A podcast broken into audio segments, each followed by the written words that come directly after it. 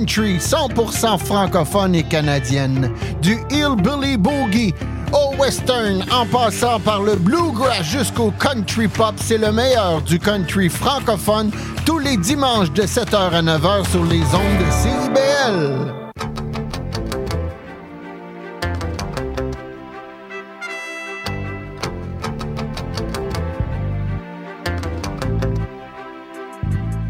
Né au Québec sur CIBL.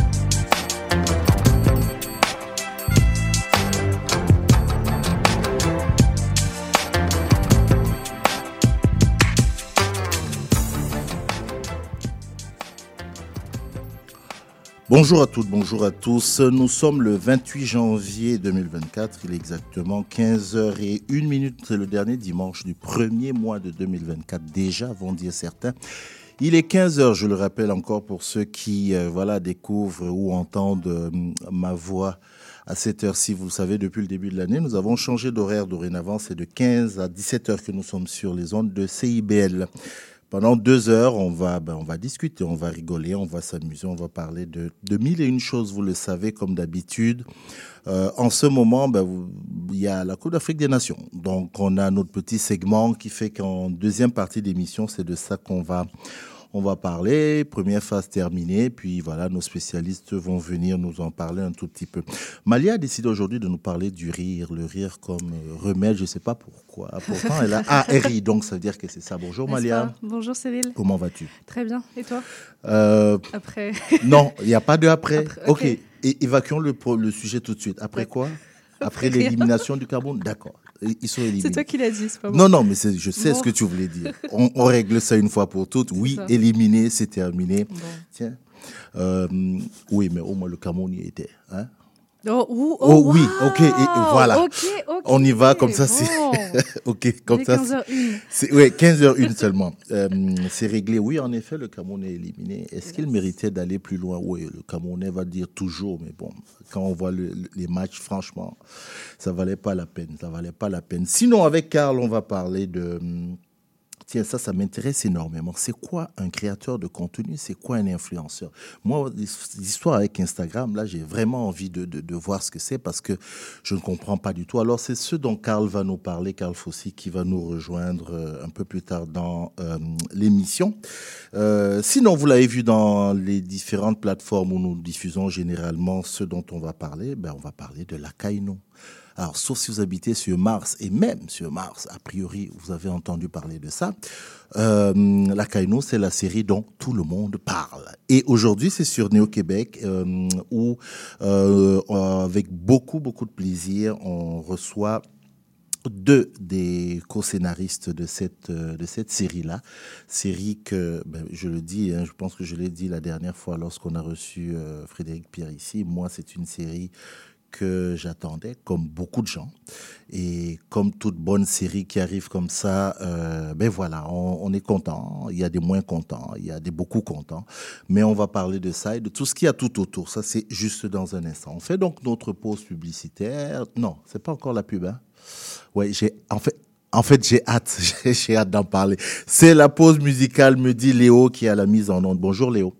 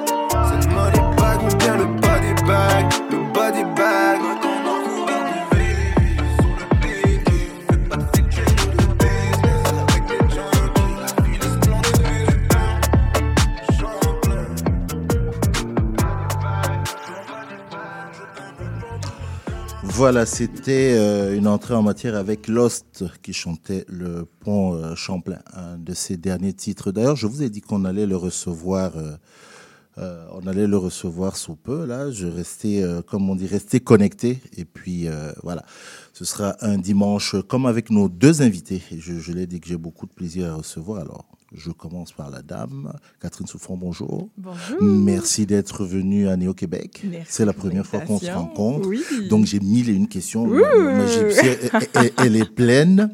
Euh, oui, qu'on euh, ben voilà, qu'on qu'on présente comédienne, euh, scénariste, puisque c'est le cas avec la Kaino, mais apparemment il y a plein d'autres choses encore. Ça, c'est, on va dire quoi, auteur aussi? On, dit ça? On peut dire ça? Auteur, autrice, Autri- les Ah oui, autrice. disent, Je euh, disais auteur, mais autrice aussi. Voilà. Euh, et puis qui a eu quand même une vie avant. Une avant- petite vie, Une petite oui. vie avant, Ah, avant la comédie. Bah, ça, je ne peux ne pas. Je ne peux Avant ne la pas. comédie, on a un peu moins ri, par exemple. Oui, hein. mais, mais- on va en parler. Euh, accompagné de Monsieur Angelo Cadet. Bonjour Angelo. Ça va et toi-même? Euh, content de te voir. Je, j'ai C'est l'impression. l'invitation. Voilà, ok, c'est bon, ouais, c'est parfait. Euh, oui, bah, qu'on ne présente plus quand même. Attends, c'est, c'est- c'est par quoi je vais commencer, monsieur Entertainment? Par quoi je vais commencer? Comédien, animateur, metteur en scène, euh, qu'est- qu'est- qu'est-ce que j'oublie? Mannequin, bref. Le milieu culturel, c'est toi, tu as tout fait là-dedans. Permets-moi de dire ça comme ça, prends-le. J'ai pas tout lu, tout vu, tout bu, mais Oui. je le prends. Tu as, tu as fait tout à peu près. Voilà. Merci d'être là. Hum, J'ai dit que je recevais effectivement les deux, euh, deux des co-scénaristes, au-delà du fait que Catherine est comédienne, personnage principal dans cette, euh, dans cette série. Comment ça va? Depuis quoi? Dix jours à peu près? Ouais, c'est ça. Dix jours que la série est sur euh, Extra de Ici Tout TV. Comment ça va? Merci de nous situer parce que j'avais même pas calculé, ça fait dix jours. Hein. On est comme dans une espèce d'effervescence où, Mhm. honnêtement, j'ai complètement perdu la notion du temps. Mhm. Euh, effervescence, je pense que c'est le mot qui décrit le plus mon état et euh, le- le- la belle tempête dans laquelle euh, je me sens. Angelo Oui, oui, tourbillon de bonheur, effervescence, Exact. engouement. euh, c'est du jamais vu pour nous. Là. Vous êtes Euh, surpris? Euh, agréablement surpris. Oui, parce que on met tout notre cœur dans quelque chose avec l'espoir que les gens seront au rendez-vous. Mhm. Et là, on accouche de ce bébé et les gens sont au rendez-vous. Donc, donc oui, nécessairement, il y a une surprise et un bonheur immense. Alors, vous avez inscrit dans le, je dirais quoi, dans, dans le paysage euh, euh, télévisuel, pour ne pas dire culturelle, une nouvelle famille, la famille Hélène Prosper, parce qu'on entendait souvent, on sait que c'est... Honoré Prosper. Honoré Prosper, pardon. Honoré Prosper, on sait que le, le- le Québec aime beaucoup ça dans ses séries télévisées, ça se joue beaucoup, ça se bâtit beaucoup autour du- d'une famille. Là, maintenant, c'est avec euh, euh, cette famille-là. Euh, vous êtes co-scénariste de cette série. euh, ça fait quoi, deux, trois ans que vous êtes mis à l'écriture, grosso Trois ans. modo, Ouais, trois trois ans. Voilà. Avec cette idée, et je vous attendais impatiemment pour, pour que je comprenne ce que euh, vous voulez dire. Avec derrière l'idée du Black Joy. C'est quoi le Black Joy? L'émancipation, le bien-être de vivre, tout ce qui touche, ne touche pas le misérabiliste, tout ce qui touche pas les gangs, tout ce qui ne touche pas les crimes, tout ce qui ne touche pas nos malheurs qu'on connaît, qui sont étalés de long en large sur les réseaux, sur les médias, et tout ce qu'on sait, qu'on vit à travers notre éducation, nos parents, no- notre euh, jeunesse, notre richesse de la culture. C'est le Black Joy. Et à travers la, la joie, l'humour, on peut aussi penser les peines. On peut aussi, euh, tu comprends, aussi euh, gérer les douleurs à travers l'humour. Mhm. Et il y a les non-dits. L'humour est un vecteur incroyable. Et le Mhm. Black Joy était une... incontournable pour nous. Quand on a décidé qu'on c'était la voie unique à prendre. ben, Mais aussi, je pense, pour moi, on peut parler de nos souffrances et c'est tout à fait légitime. Mais quand j'essaie de, de me voir, ma famille, moi, quand on se réunit, c'est chanson, c'est chanter, c'est danser, c'est on parle fort, c'est cette joie de vivre euh, que moi, je voulais voir traduite dans mes écrans. Moi, je suis une grande fan de télé québécoise et, et je suis capable de m'identifier avec des personnages blancs, mais ça résonne pas pareil quand tu te vois ainsi représenté que par le clan Honoré Prosper. C'est ça, c'est notre lumière. Les, les, on- les- les Haïtiens, on est lumineux, on a une joie de vivre qui, qui est indescriptible, une musicalité à notre être. Et, et c'est ça que, que je voulais voir représenté dans, dans notre écran, dans nos écrans. Lorsque euh, j'ai reçu votre collègue euh, euh, Frédéric. Frédéric. ici, Frédéric Pierre, il y a, il y a quelques mois, c'est c'est la- l'année dernière, euh, je lui parlais de la responsabilité. Euh, quand on embarque dans l'écriture d'une série comme celle-là, où, que vous le vouliez ou non, vous, vous allez représenter, à travers votre série, vous allez représenter une communauté. Et là, on parle par exemple famille haïtienne, donc communauté haïtienne. Est-ce qu'il y a une pression eh, dès le début quand on écrit où on se dit non, nous, notre cap, c'est faire rire, on va avec ça? Nécessairement, il y a une pression. On est noir, il y a une pression, un un devoir de réussite. Mhm. On est en train de contribuer à, à frayer un sentier pour nous, mais pour les autres aussi. Et je pense qu'être noir, c'est être conscient de ça dans tous les spectres de notre vie. Euh, je veux dire un exemple aussi banal. Je, je sais pas si c'est un bon exemple, mais enfin, dans les nouvelles, quand il y a un crime, quand il y a un nouveau terroriste, peu importe, un de mes premiers instincts, c'est de dire j'espère que ce n'est pas un Ouais. noir. Parce que tout ce qu'on fait rejaillit sur le reste de la communauté, bon comme moins bon. Alors, alors pour répondre simplement, oui, on la ressent, mais il n'y a pas de diamant qui est créé sans pression non plus. Alors la pression, on peut aussi Ah, la prendre j'aime comme beaucoup ça. l'expression, oui. On peut aussi la prendre comme ça Mhm. pour nous pousser à nous élever. Mhm. Et c'est ce qu'on a décidé de faire avec la Kainu. Alors, je sais que lorsque la, la série, euh, il y a eu la présentation à Radio-Canada, plus pour les, les- les médias, des choses comme ça, puis le, euh, la veille, en fait, du jour où ça allait, être, en- ça allait être mis en ligne, il y a eu une présentation euh, à la Maison d'Haïti devant un parterre de, de, bah, de différentes personnes issues de la communauté euh, haïtienne. Vous avez discuté avec les gens à ce moment-là. Euh, quand vous ressortiez de là, pour vous, vous saviez déjà que vous aviez réussi? Mais c'est-à-dire que Ou est-ce que vous êtes, ouais, est-ce que vous on êtes avait parti? tellement hâte. Le matin, quand on était à Radio-Canada, ben, on avait le pouls des journalistes qui sont habitués euh, de faire ce travail-là euh, quotidien ou euh, à chaque semaine. Mais là, avoir le pouls, c'est quelque chose. Ce pouls de la communauté, on l'attendait depuis trois ans. Et la rencontre avec la- les communautés noires, ben, elle s'est faite immédiatement parce que à l'écoute d'une émission comme ça, on sait comment ils vont, on va voir où est-ce qu'ils vont réagir et euh, tout le monde réagit au même endroit ou presque. Quand je dis ou presque, parce que des fois il y avait des, des gens de la communauté qui réagissaient Il y avait des surprises, Oui. c'est Mhm. ça. et euh, pour nous, c'était enfin la réponse de toute cette pression-là, de toute l'écriture, de toute la réflexion qu'on a eue sur la Kainu. Parce que il faut dresser un choix, hein, des éditoriaux pour dire voici nos thématiques, voici des choses qu'on fera, qu'on fera pas. Et je pense que ça a été bien reçu dans l'optique et dans la visée qu'on voulait. Et euh, la réponse a été immédiate. Et on l'a vu ensuite quand les gens sur les réseaux ont ben, l'expression binge watch en rafale. Mhm. Les gens, ils ne pouvaient pas ne pas écouter euh, les 10 épisodes. Et en plus, ils attendaient. ils- la réponse est Je suis en deuil, j'ai envie d'avoir tout de suite la deuxième saison. Dieu merci, elle a été officialisée. Mhm. Mais ça a été une réponse immédiate de toute la, la communauté. Là. Et Si je peux renchérir Oui, oui, à la sûr. maison d'Haïti, moi, ce qui m'a le plus touché, c'est les gens qui sont venus nous voir pour nous dire euh, merci parce que j'ai vu mes parents, j'ai vu mes grands-parents, je me suis vue et pas dans une caricature. Et j'ai ri. Mhm. Merci. Et ça, c'est pour moi, euh, si c'est mission accomplie, si oui, pour moi, c'est ça qu'on voulait faire. Et on peut pas jamais plaire à tout le monde. Mais, mais si on peut faire cette différence dans la vie de, de- de certaines personnes, je pense que, je pense que c'est beau. On ne peut pas plaire à tout le monde, et ça, je, je vais revenir là-dessus. Mais maintenant, au-delà de la communauté haïtienne, qui vous a tout de suite dit, ouais, euh, je me suis reconnu, ainsi de suite, quels sont les retours que vous avez eus? Moi, j'ai essayé d'avoir, pour vous dire honnêtement, j'ai essayé d'avoir euh, euh, les, les coms de ici tout TV pour avoir des, des chiffres. Malheureusement, on, pouvait- on m'a juste Ouais. expliqué qu'on ne pouvait pas encore me donner. C'est pas qu'ils ne voulaient pas. Ouais. On m'avait demandé d'attendre deux semaines. Donc, c'est, malheureusement, je n'ai pas pu. Mais au-delà des chiffres proprement dit, quel est, quels sont les retours que vous avez eus tous les deux? Mais je pense qu'il y a une nouvelle vague qui s'est inscrite avec les Québécois de toute origine Mhm. et les Québécois entre guillemets de souche. On le voit sur les réseaux, en tout cas on le voit sur Instagram, sur Facebook, c'est incroyable.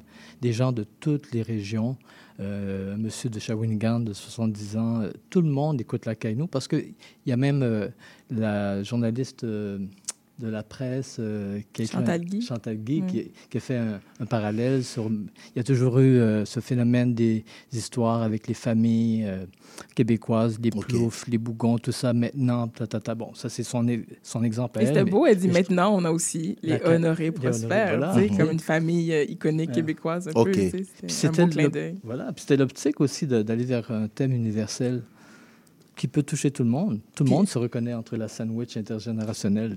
Mais je pense qu'il y a eu un déferlement sur les réseaux sociaux de plein de beaux témoignages. J'en ai plein en tête. Là, mais entre autres, euh, la, la scénariste, euh, autrice India Desjardins, je veux dire, ça m'a tellement touché son commentaire parce qu'elle a mis directement le doigt dessus. Euh, des choses qui, moi, me, me sont chères dans La Kainou, c'est c'est une comédie moderne avec une relation entre un couple qui est capable de se chicaner, mais qui s'aime, qui se chicane dans le respect et l'amour. On a un exemple d'homme noir sain. Euh, Je veux dire, on a, une, on a une femme émancipée, une girl boss qui a aussi des enfants, qui peut s'épanouir en tant que femme, en tant que, en, en tant que juriste. Ce sont tous des, des concepts euh, à la fois modernes et féministes que la Kainou met aussi de l'avant. Donc, je trouve ça vraiment beau que, que des gens comme ça le, le voient et le célèbrent avec nous. Mhm. Parlez-moi un peu de votre processus d'é- d'écriture. Vous- Vous êtes trop, euh, quatre, hein. vous êtes même jusqu'à quatre euh, scénaristes là. Comment, comment vous travaillez? Comment vous travaillez? J'aimerais un peu Je peux faire ça vraiment simple. Oui. Enfin, on commence avec la première étape, c'est un peu technique, là, ce Mhm. segment, mais c'est ça qui, c'est ça qui est ça. Donc, euh, avec un brainstorm, donc un, un gros remue-ménage, on est autour d'une table, on parle de la courbe de saison. Une fois que la courbe de saison est établie, on va faire des brainstorms pour chaque épisode. Donc, une fois qu'on a déterminé exactement ce qui se passe dans l'épisode 1, mettons, une des personnes de l'équipe repart avec tout ce bagage et va écrire ce qu'on appelle un scène à scène. Un scène à scène, c'est quoi? C'est un résumé de chacune des scènes. Donc, qu'est-ce qui se passe dans la scène 1 en trois lignes? Qu'est-ce qui se passe dans la scène, dans la scène 2 en trois lignes, ainsi de suite. Donc, ça, c'est comme le squelette de l'épisode. Une fois que le squelette est fait, on va se répartir les scènes. Donc, par exemple, moi, je vais faire la 1, 2, 3, 6, 8, 12. Puis Fred va faire euh, telle autre scène et Angie aussi. Donc, euh, et, voilà. et à quel point vos vécus personnels rentrent dans, dans, dans la série Parce que là, on parle donc de famille haïtienne. Chacun va peut-être faire sa scène, mais à quel moment on se dit Ah, tiens, ça, ça ressemble à ma famille. Ça, je vois pas. C'est c'est ça un peu que je veux comprendre. Parce que vous avez des backgrounds différents. Mais oui. Mais ouais, non seulement on a des backgrounds différents, on a des âges différents. Mhm. Euh, Fred est, euh, sa mère est québécoise, son père est haïtien. Catherine, ses deux parents sont haïtiens, mais elle est née ici. Moi, mes deux parents sont haïtiens, mais je suis né en Haïti. A- il y avait aussi euh, les intercalaires tu sais, entre les générations, les grands-parents. Fait qu'on a des anecdotes envers ça, on a du vécu. Euh, les parents, euh, comment on peut les relier, que ce soit quelque chose comme j'appelle le Google Map, le 2024. À quoi ça ressemble des parents, euh, ce, ce- ce profil-là? Puis aussi les enfants. Donc, il y a un écart de langage, il y a différents types de langage dans les trois. Et ça, c'est intéressant aussi. Donc, il fallait avoir ce pouls-là, cet écho-là. Et c'était intéressant parce que c'est comme une recherche introspective sur nous-mêmes, mais à travers aussi euh, le touchement de notre culture, à travers aussi euh, nos communautés. Et c'est une euh, comédie intrinsèquement haïtiano-québécoise. Et je fais toujours le parallèle aussi que les Africains, quand ils, sont, quand ils vivent à Paris, ils ont fait un peu la même chose quand ils ont fait leur film. C'était une, une résonance qui était peut-être pas tout à fait acceptée de l'Afrique. Ils disent, ben, c'est pas comme ça qu'on vit, nous, les Africains. Mais sauf que là, tu es à Paris, mon mec. sais. Mais là, ici, nous autres, on est à- au Québec. C'est notre vision de donner euh, ce, ce pouls-là, ce ton-là. Mais, mais merci pour le- le- la passerelle parce que euh, tout à l'heure, vous avez dit à quel point vous avez reçu de, bonnes, euh, de bons commentaires, de- des choses comme j'appelle même ça de bonnes critiques. Alors, il y a aussi le sens inverse. Et, c'est là où Catherine disait, on ne peut pas plaire à tout le monde. Et, et quand je- je- je- j'entends ce que tu dis sur, par exemple, en France où la communauté africaine était beaucoup plus présente, ou du moins est beaucoup plus présente qu'ici, du moins en termes de, de temps, euh, c'est sûr qu'on on ne représente plus ou on n'est plus comme le, le continent. On- Voilà. Et dans la Kainu, effectivement, il y a eu beaucoup d'accueil. Puis il y a aussi eu des gens qui estiment que c'est pas vraiment Haïti, les Haïtiens, ils sont pas vraiment comme ça. Puis c'est là, effectivement, avec vos backgrounds, jusqu'à quel point vous avez entendu ces critiques-là? Les Honnêtement, je pense que les gens viennent pas nécessairement cogner à ma porte pour dire ça, sincèrement. Oui, euh, heureusement. Mais c'est sûr que j'ai ent- j'ai entendu des, des, des, des petits trucs, des, des bribes, mais après, euh, moi, là, je suis vraiment déterminée et, et positive dans la vie. Moi, si quelqu'un a un commentaire constructif, crois-moi que je vais m'asseoir avec toi et je vais t'écouter. Ma porte est grande ouverte. Maintenant, je je m'attarde pas non plus à- au négatif. Donc, et comme je dis, je pense pas que c'est à, c'est à moi la première là, que les gens vont aller peut-être euh, euh, faire ce genre de commentaires. genre de comment-. Oui. Non, mais en, en fait, et en même temps, quand je dis genre de commentaires, c'est-à-dire qu'il y a des gens qui peuvent estimer, je, je dis de manière peut-être légitime, que bah, c'est pas eux leur, leur, leur vie, par exemple. Mais en même temps, vous savez, ce qui est intéressant, c'est que oui, on a le désir de représenter la communauté, mais la communauté, c'est ça aussi le danger, c'est ce n'est pas une voix monolithique. On est, nous sommes d'accord. pluriels. Nous n'avons pas la prétention de représenter chacune des, des, des, des, des couleurs de l'arc-en-ciel. On a voulu faire notre interprétation de l'arc-en-ciel, mais après, il va avoir des nuances qu'on n'aura pas su euh, mettre à l'écran, qu'on n'aura pas eu le temps en 10 épisodes de, de 22 minutes de mettre, à mettre euh, à, à l'écran non plus.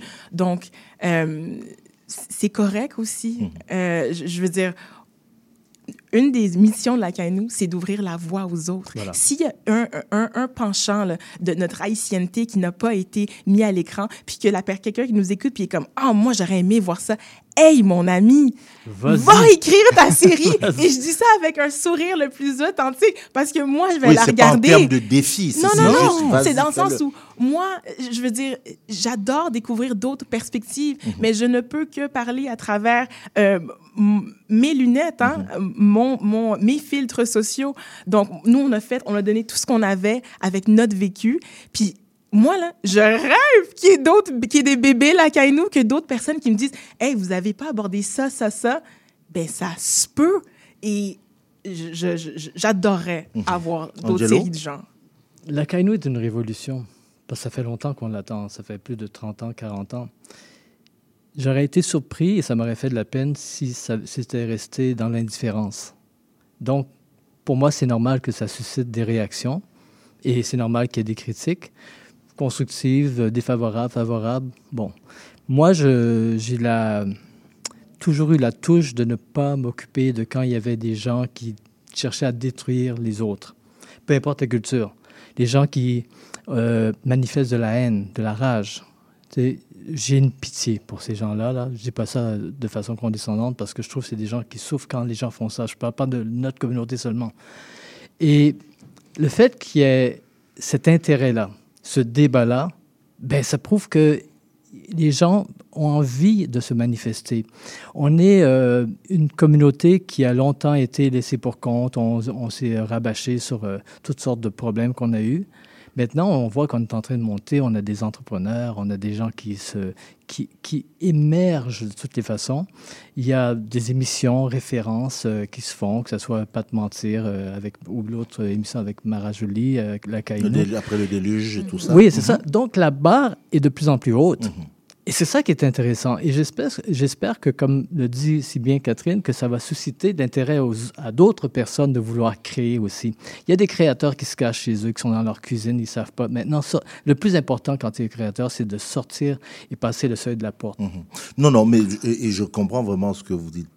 C'est peut-être aussi quelque part, si je peux me permettre un commentaire, la conséquence de euh, pas de la rareté, mais le fait de ne pas avoir accès à la table fait que ça, ça crée tellement d'envie euh, chez les gens que lorsque finalement il y a quelque chose qui qui, qui survient, qui On aimerait qui- ça qui que peut- ce quelque tout le chose monde soit- représente tout le monde. tout le exact, monde, c'est ouais. ce qui est toujours un peu difficile. un peu compréhensible. difficile. Euh, J'avais posé la question à, à Frédéric Pierre euh, sur le, le, le, le fait que il discutait avec toi depuis des années, vous vouliez faire quelque chose, mais qu'est-ce qui faisait que jusqu'ici, il y avait rien, rien ne, ne se faisait? Je, je vous propose qu'on écoute un peu ce qu'il me répondait, Mm. ça, ça va nourrir un peu no- notre discussion.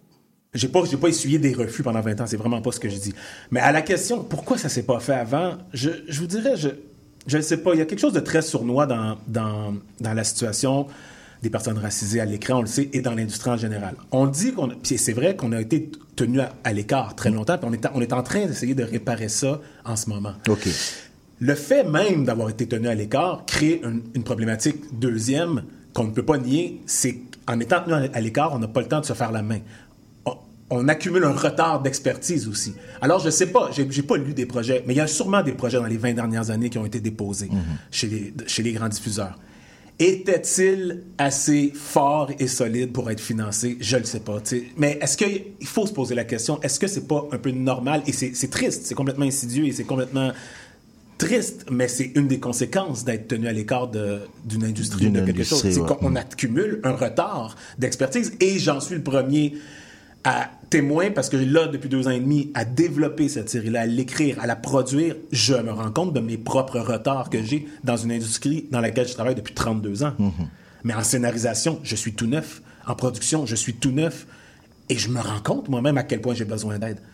Alors, il y a cet aspect-là sournois, j'imagine, qui fait que ça a pris du temps avant qu'une proposition plaise assez à un diffuseur et qu'ils aient assez confiance pour donner le goût.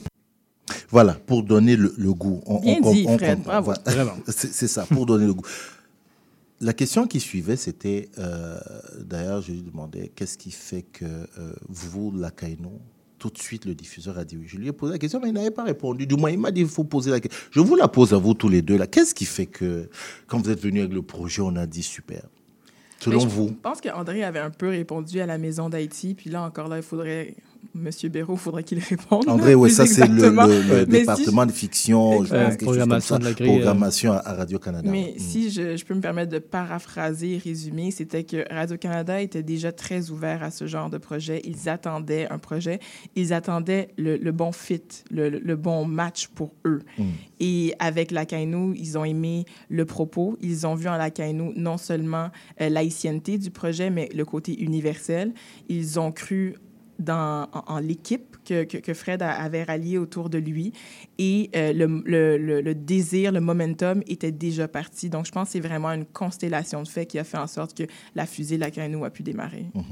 Angelo, rajouter quelque Pendant, chose? pendant longtemps, on, on nous disait tout le temps qu'on n'avait pas d'industrie, il n'y avait pas d'acteurs, euh, il n'y avait pas de comédiens pour servir cette cause-là. Mais euh, je pense que 20 ans plus tard, ben, on voit que nous avons une industrie, nous avons aussi des, des artisans qui sont prêts à, à apprendre. Et puis, le, le- le phénomène aussi qui est intéressant, qui a touché Radio-Canada, c'est ce que Fred a amené, la production au jumelage. Mm. Alors, ça aussi, ça, ça, ça, ça donne une pérennité à- au projet. Euh, Moi-même, j'en fais partie du jumelage. De, de euh, ce jumelage où en- en effectivement tant que directeur artistique. ouais. Moi de même. D'accord. Ben, je vous propose, justement, on va, on va aborder aussi cet aspect-là euh, tout de suite après. On fait une petite pause euh, publicitaire cette fois-ci, hein, Léo? Et puis, on se reparle. Vous cherchez une activité ludique et rassembleuse? Inscrivez le Bingo Radio de CIBL à votre agenda. Chaque semaine, courez la chance de gagner 3500 dollars en prix. Invitez vos amis et jouez avec nous tous les dimanches dès 13h. Pour participer, procurez-vous les cartes de jeu du bingo de CIBL dans un point de vente près de chez vous. Pour trouver des lieux, visitez notre site web au cibl1015.com sous l'onglet Bingo Radio de CIBL. À dimanche prochain et bonne chance! Pour un voyage musical dans les années 80, je vous invite à écouter Spraynet et Spandex où je vous fais découvrir des chansons méconnues mais néanmoins excellentes. Spraynet et Spandex avec Isabelle, les mardis après-midi de 4 à 6, en rappel les samedis soirs de 9 à 11 sur CIBL 101.5. Bonjour à toutes et à tous, ici Charline Caro. Retrouvez-moi du lundi au jeudi à 9h pour l'émission Les Aurores Montréal. Actualité, culture, entrevue, vous saurez tout sur Montréal. Alors à bientôt dans Les Aurores Montréal.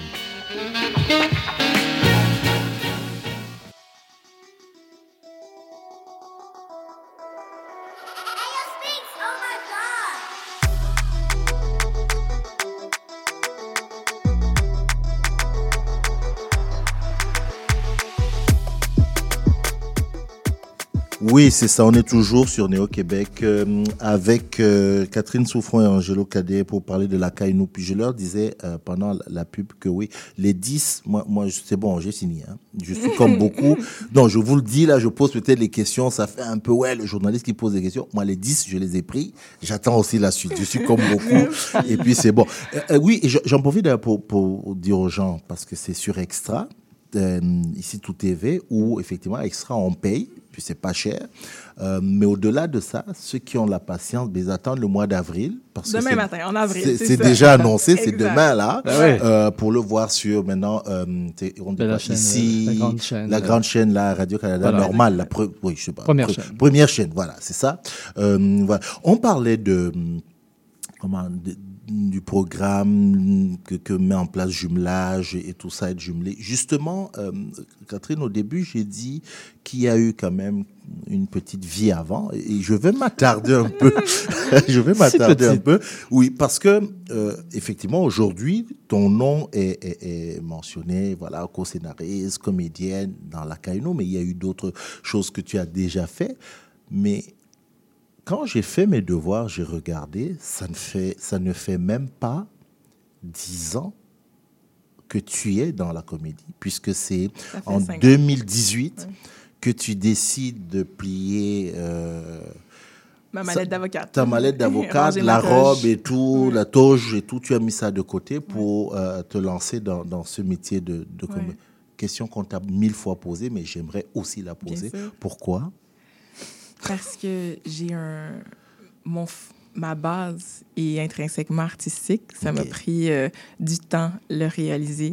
Mais moi, je, bon, ça va sonner dramatique, mais ça se veut pas dramatique, ça se veut simplement réaliste, en fait. Je pense souvent à la mort. Je me demande qu'est-ce que je risque de regretter sur mon lit de mort? Et à un certain point, il y avait des relents. Mon intuition me parlait. Mon intuition me chuchotait que, hey, si tu n'essaies pas de devenir, d'incarner l'artiste que tu sais être à l'intérieur, assurément, tu vas le regretter. Et euh, je préfère euh, vivre avec, comme on dit, des, des remords que des regrets. Alors, euh, j'ai plongé parce que je, je- j'ai senti cet appel-là de laisser jaillir ma créativité. Et tu, tu y as réfléchi longtemps à franchir le pas? Hmm, mais oui. J'ai fait beaucoup d'études. C'était, c'était pas facile. Hein? Je- là, j'étais arrivée, j'étais- je je suis rendue au point où j'étais procureur de la couronne permanente au gouvernement, un bon salaire, un statut social, je fais de l'argent, tout est beau, la vie est belle. Sauf qu'à l'intérieur, je ne suis pas heureuse. Euh, je faisais des comédies musicales, du théâtre au secondaire, je chantais quand j'étais plus jeune. Ça m'habitait. Et euh, il y avait une partie de moi qui ne se retrouvait pas dans ce milieu un peu plus rigide. Euh, donc, après un an, je n'étais pas complètement satisfaite, mais je me suis dit, hey, moi, je ne suis pas quelqu'un qui abandonne. hein. Donc, je me Mhm. dis, je vais continuer. Après deux ans, je me dis, Hum, c'est pas encore tout à fait ça. Je continue. Après trois ans, j'en ai parlé à ma mère. Et ma mère euh, m'a trouvé, elle faisait une maîtrise à l'ENAP. Et un de ses profs, qui s'appelle Hubert Makwanda, euh, son travail, c'est de restructurer des compagnies. Et parfois, il restructure aussi des gens. Des gens, oui. Et c'est tellement un homme extraordinaire. Ma mère lui a parlé, lui a dit Pourriez-vous prendre ma fille comme, comme cliente Avec Hubert, pendant un an, je l'ai vu une fois par mois. C'est un homme Ah ouais, tout le Euh, processus. intellectuel, Mhm. spirituel. Il a changé ma vie. Il m'a accueilli dans, une, dans un non-jugement. Ah, C'est lui la première personne à qui il m'a demandé, Catherine, si tu pouvais faire n'importe quoi dans ta vie, sans jugement. Tu peux. Il n'y a aucune, aucune limite. Qu'est-ce que tu ferais? Au bout de mes larmes, parce que je pleurais toutes les larmes de mon corps, j'ai dit, je veux chanter, écrire et jouer. Et c'est là la première fois que les mots ont résonné dans une pièce et, et je les ai vus, je les ai Mhm. compris. Et après, à partir de là, on s'est vu une fois par mois. Il m'a fait lire des livres. On a commencé avec Le Petit Prince. Euh, je- on a commencé avec la base et euh, on, a, on a cheminé jusqu'au jour où j'ai donné ma démission. Et euh, voilà, j'ai quitté pour devenir Je connais, déjà la artiste. je connais déjà la réponse, mais est-ce que vous avez parfois des regrets? Hmm. Pas encore.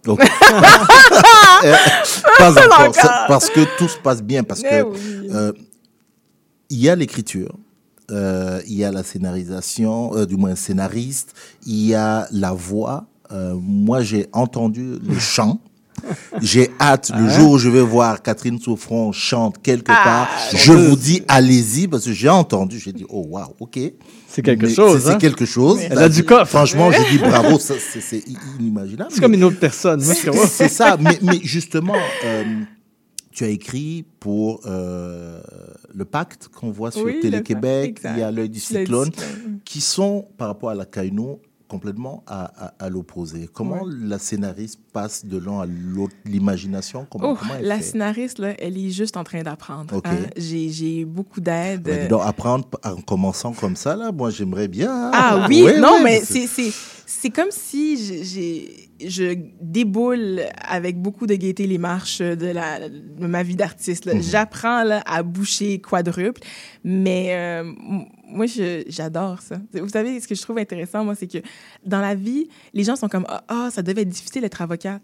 C'est difficile d'être artiste. Sauf que on a chacun euh, la difficulté que, que je peux rencontrer aujourd'hui, le, le challenge, le défi, je sais que c'est le mien et j'ai envie de le relever. Euh, donc, euh, donc oui, c'est, le défi de scénariste, il est là. C'est Ernest Hemingway qui disait que the only kind of writing is rewriting. Mhm. Donc, c'est ça qu'on fait. fait. C'est que La du travail, la pratique, la le réécriture. travail de- de et, ça prend euh, de la passion, de Mhm. l'humilité et euh, il faut y aller. Let's go. Après, Et- on et- observation. Comme les enfants, il faut tomber, il faut se relever, c'est tout. Et ce, dans tous les domaines. Parce que, euh, justement, euh, toi, Angelo, j'ai j'ai dit tantôt, il n'y a même plus à te présenter, tellement tu as touché à tout. Mais là, dans le cadre de la Kaino, je dirais, tu t'es remis à, à- à l'apprentissage, puisque, euh, au-delà du côté co-scénariste, tu tu t'es mis aussi à côté, euh, à, à travers jumelage, pour apprendre encore un peu plus. Ben oui, et j'aime apprendre dans la vie. Puis c'est drôle parce que dans, sur le- les plateaux de la Cano, il y a des gens de toutes les générations. Mhm. Puis il y a, je ne me rappelle plus son nom, mais il y a 20 ans, il y a, il a- il y a 20 ans d'âge. Puis euh, il dit euh, C'est incroyable, euh, à ton âge, tu veux réapprendre un métier. Je suis comme Oui.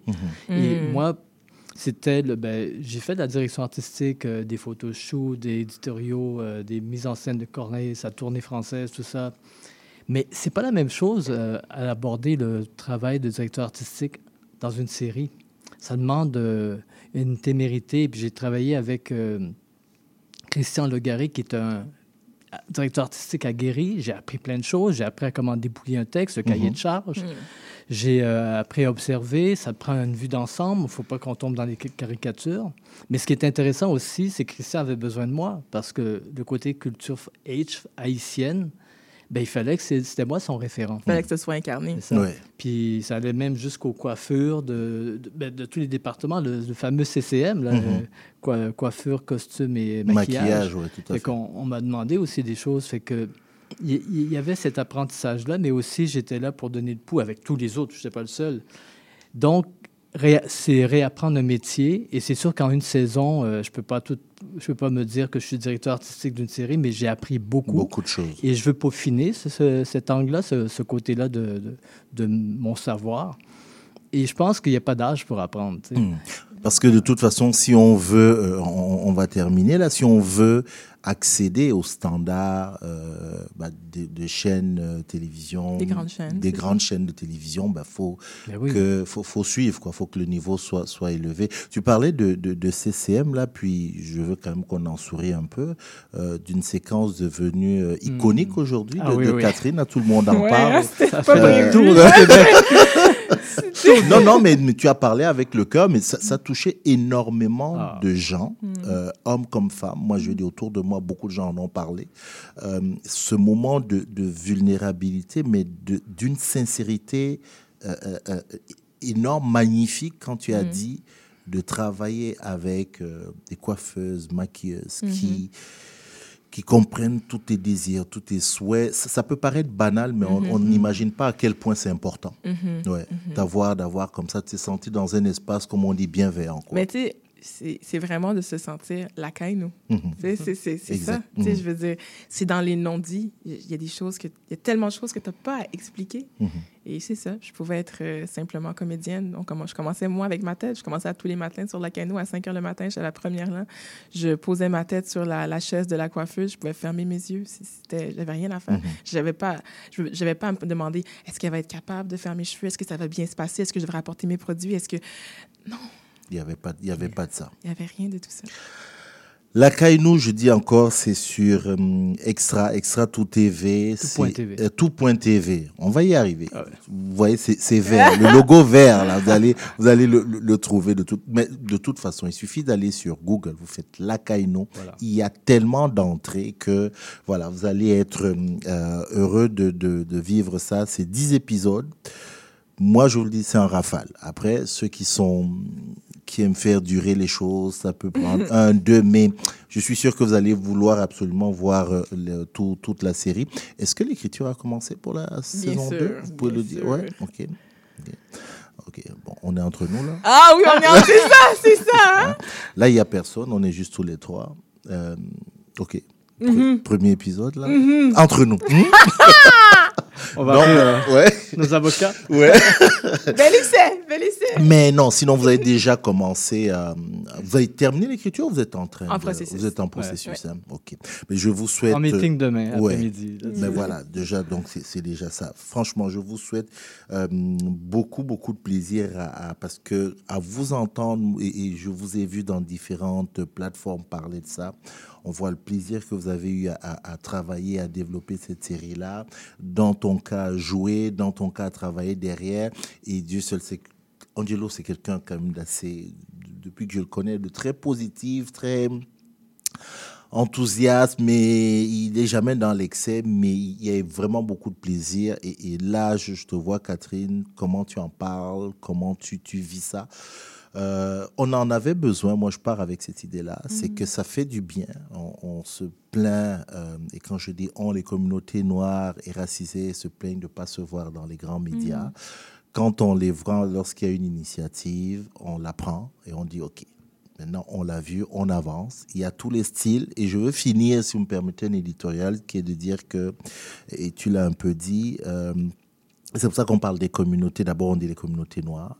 Mais ce n'est pas, c'est pas monolithique. Et si je, je la, si je réduis, je veux circonscrire, même ne serait-ce qu'à la communauté haïtienne. Moi, je suis venu à Montréal. Moi, je suis d'origine, je suis africain. Je vois la communauté haïtienne. Il y a une telle diversité là-dedans. Alors, quand on demande aux autres de la diversité ben, de nous intégrer, c'est de comprendre qu'entre nous aussi, il y a la diversité et il faut l'accepter. Je ne pouvais pas terminer cet entretien avec vous sans le, le mentionner parce que, contrairement à toi, où on ne vient pas toquer à la porte, on ne vient pas toquer à la porte non plus, mais mon métier me pousse à lire un peu partout. Puis parfois, il y a des choses où je dis c'est juste un problème d'éducation et d'amener les uns et les autres à comprendre qu'on n'est pas un groupe monolithique. Euh, il n'y a pas une case dans laquelle on met tous les Haïtiens. Il y a toute de variété là-dedans. Et puis voilà, c'est ce que vous avez essayé. La porte est ouverte, chacun, chacun met la pierre à l'édifice. Mm. Moi, je vous dis bravo. En même temps, je vous dis, euh, voilà. là, ah, Il y, a- des choses, mais je vais vous le dire hors honte. Comme tu as dit tantôt, euh, que tu es prête aux critiques. Je, je vais Absolument, oui. On, va s'asseoir, on va en parler. Mais franchement, merci beaucoup d'être venu euh, en parler. Les gens sont contents de l'avoir. Vous l'avez dit, c'est quelque chose de local, mais aussi d'universel. Mm-hmm. Et puis voilà, on, on espère que ça va faire des bébés. Merci encore Merci, tous les deux. merci, c'était vraiment Avec un plaisir. Et puis en avril, on va encore reparler. Yes! Parce que ce Oui. sera pour tout le Yes! monde. Même comme vous ne voulez pas me dire ce qu'il y a dans le premier épisode, mais ça, c'est entre nous. Merci Angelo Cadet, merci Catherine Souffrant. On se dit à bientôt.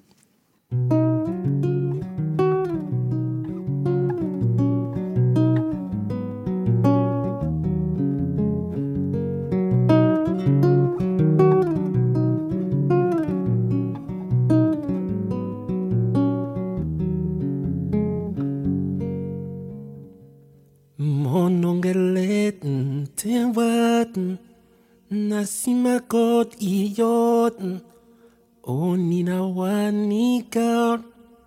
Mampulimwa mutandenot ukunabet bepenawat dutunyimba mulemat ebukimba mabot? Elena oe mona bwabongo jitar? Amunjamit inyandolo we pamba meseten mona menve kata midongoten buka tobe bebe no waten now menve kata wiaten na sivinje na imente no vola buku unyolangoe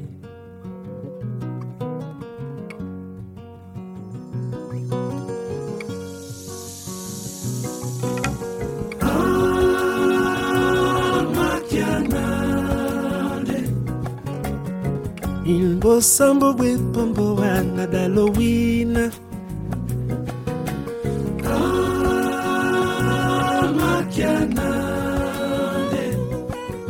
Il ne voit l'autre, ne qu'il la beaucoup polingwa mama na mwana moto akota te. Butu mamele na kobunda mobutya nzami sisa e mwana ndefololo nyonso sala mpo na ngao mamilina bungang, mamilina bungangamakianale masuma mpona bombela dalowina ah.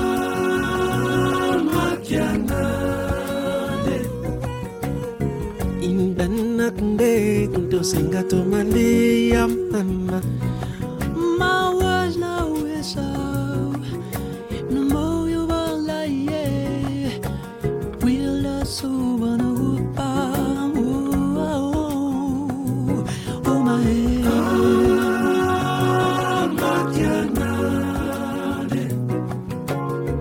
se Bosambo bonisisi anadalowina luende.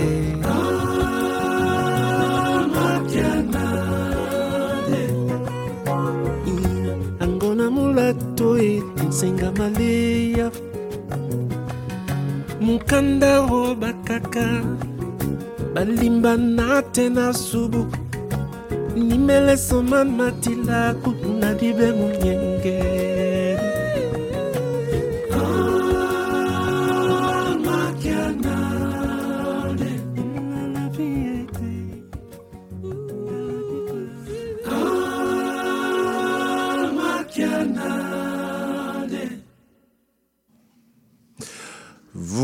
C'était avec euh, le trio Totobona Lokwa que euh, nous avons dit au revoir à nos, euh, à nos invités.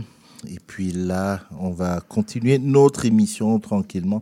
C'est toujours sur Néo Québec, je vous rappelle, diffusé sur CIBL. Je dis bonjour au monsieur.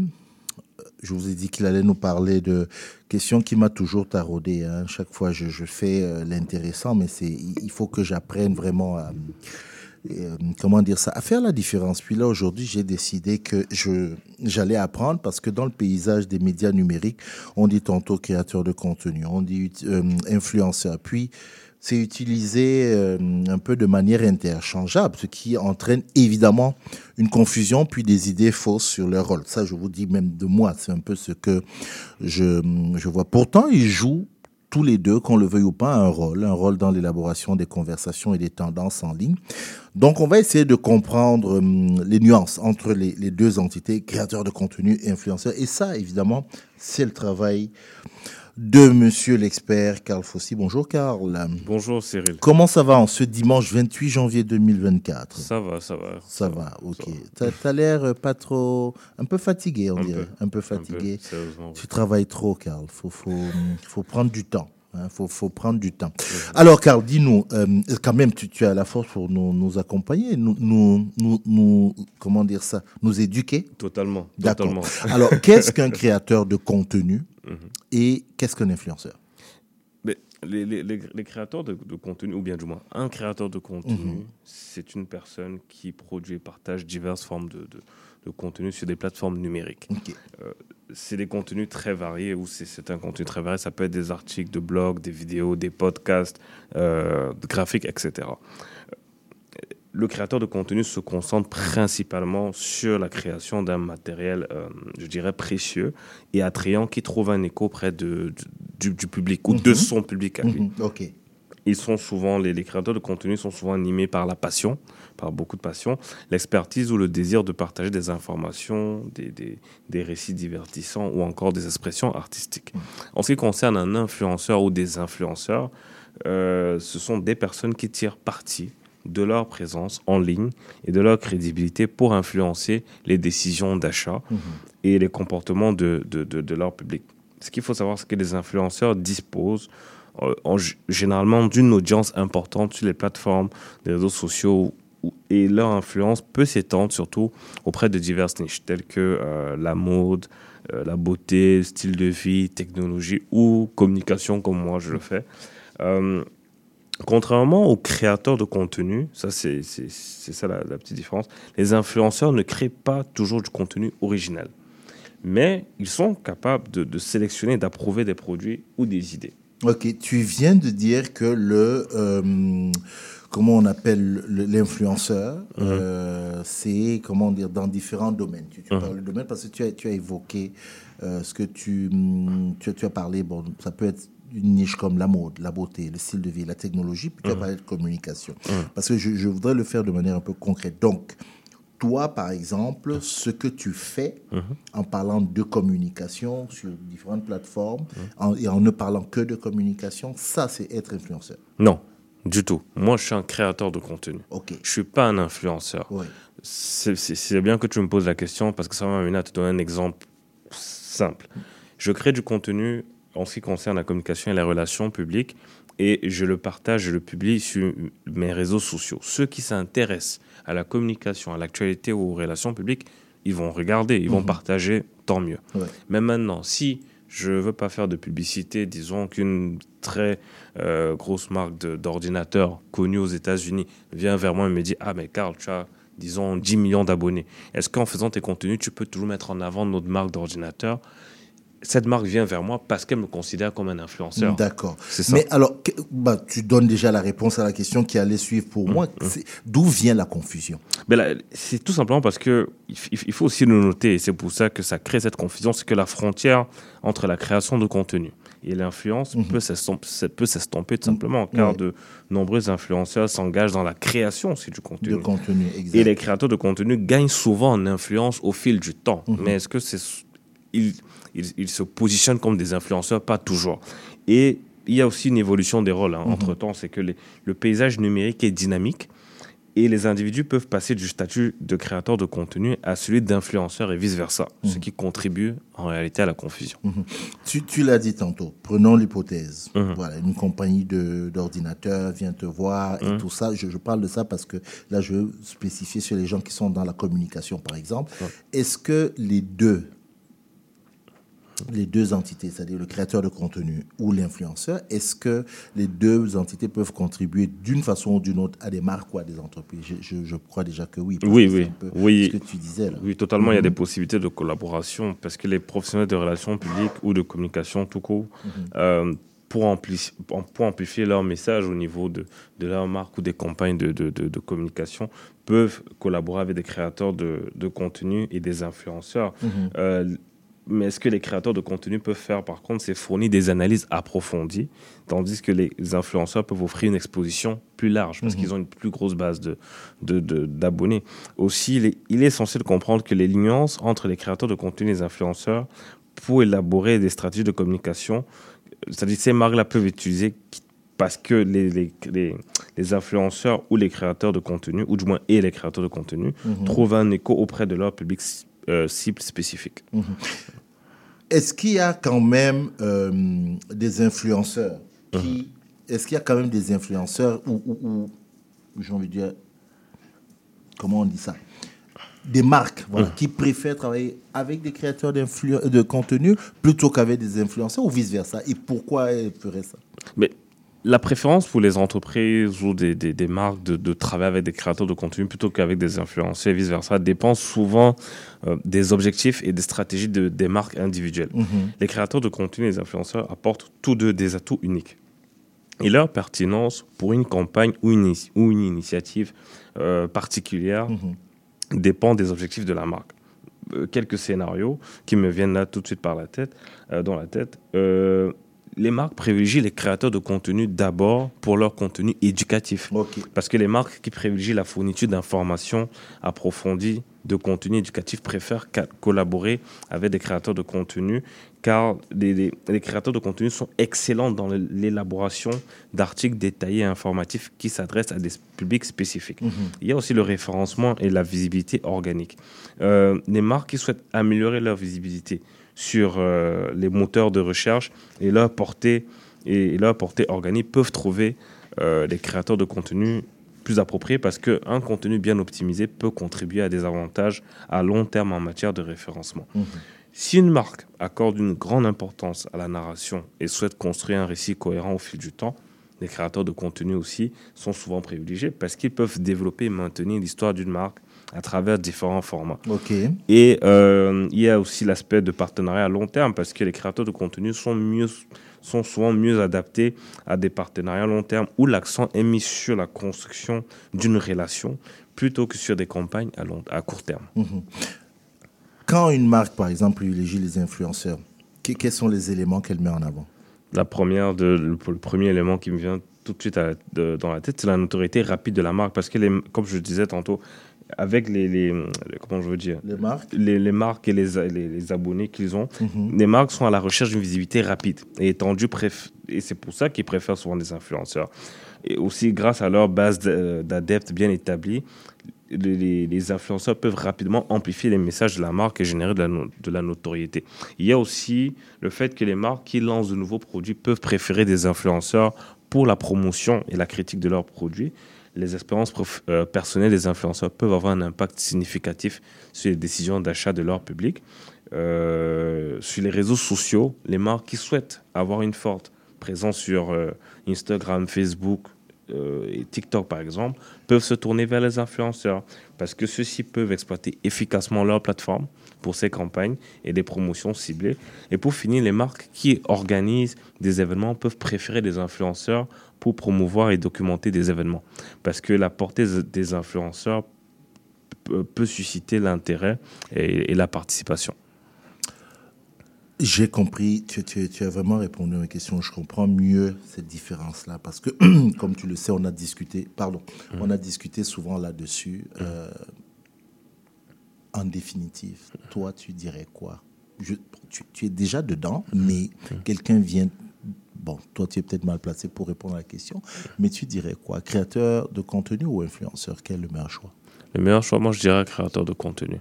Parce qu'un influenceur, lui, il vous influence très souvent aussi sur la base de ce qu'il reçoit en arrière comme euh, compensation financière. Donc, il est prêt à vous influencer sur tout n'importe quoi. Un créateur de contenu, le contenu, il est éducatif. Donc, à la base, on apprend quelque chose. Mais un influenceur, il est là quelque part pour positionner un produit, pour vous vendre un produit. Moi, je dirais créateur de contenu. Créateur de contenu.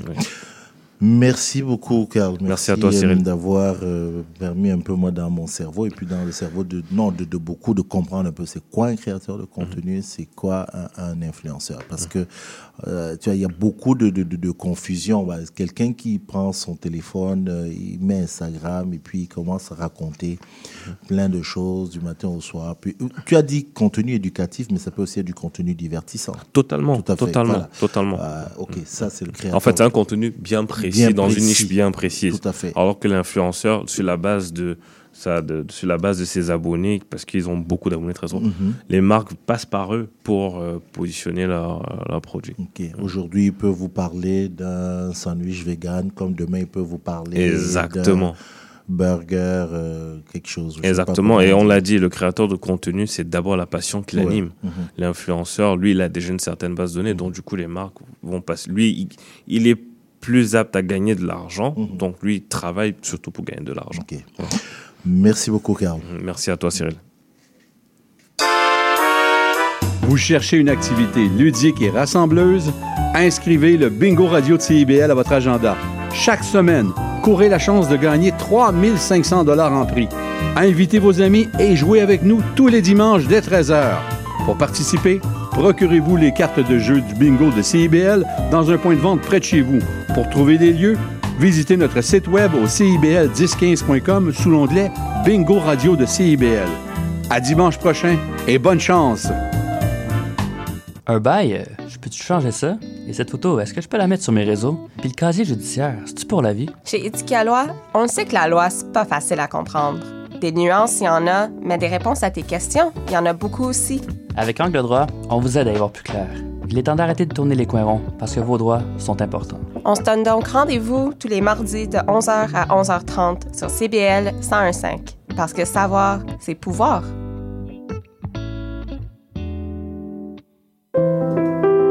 Je m'appelle Charlie Mulot. Je fais du conte, j'en mets en scène et surtout, j'aime beaucoup en écouter. Tous les vendredis à 20h, je vous donne rendez-vous pour la cabane à contes. Chaque semaine, j'inviterai une conteuse ou un conteur pour parler avec moi de leur pratique et pour vous raconter une histoire.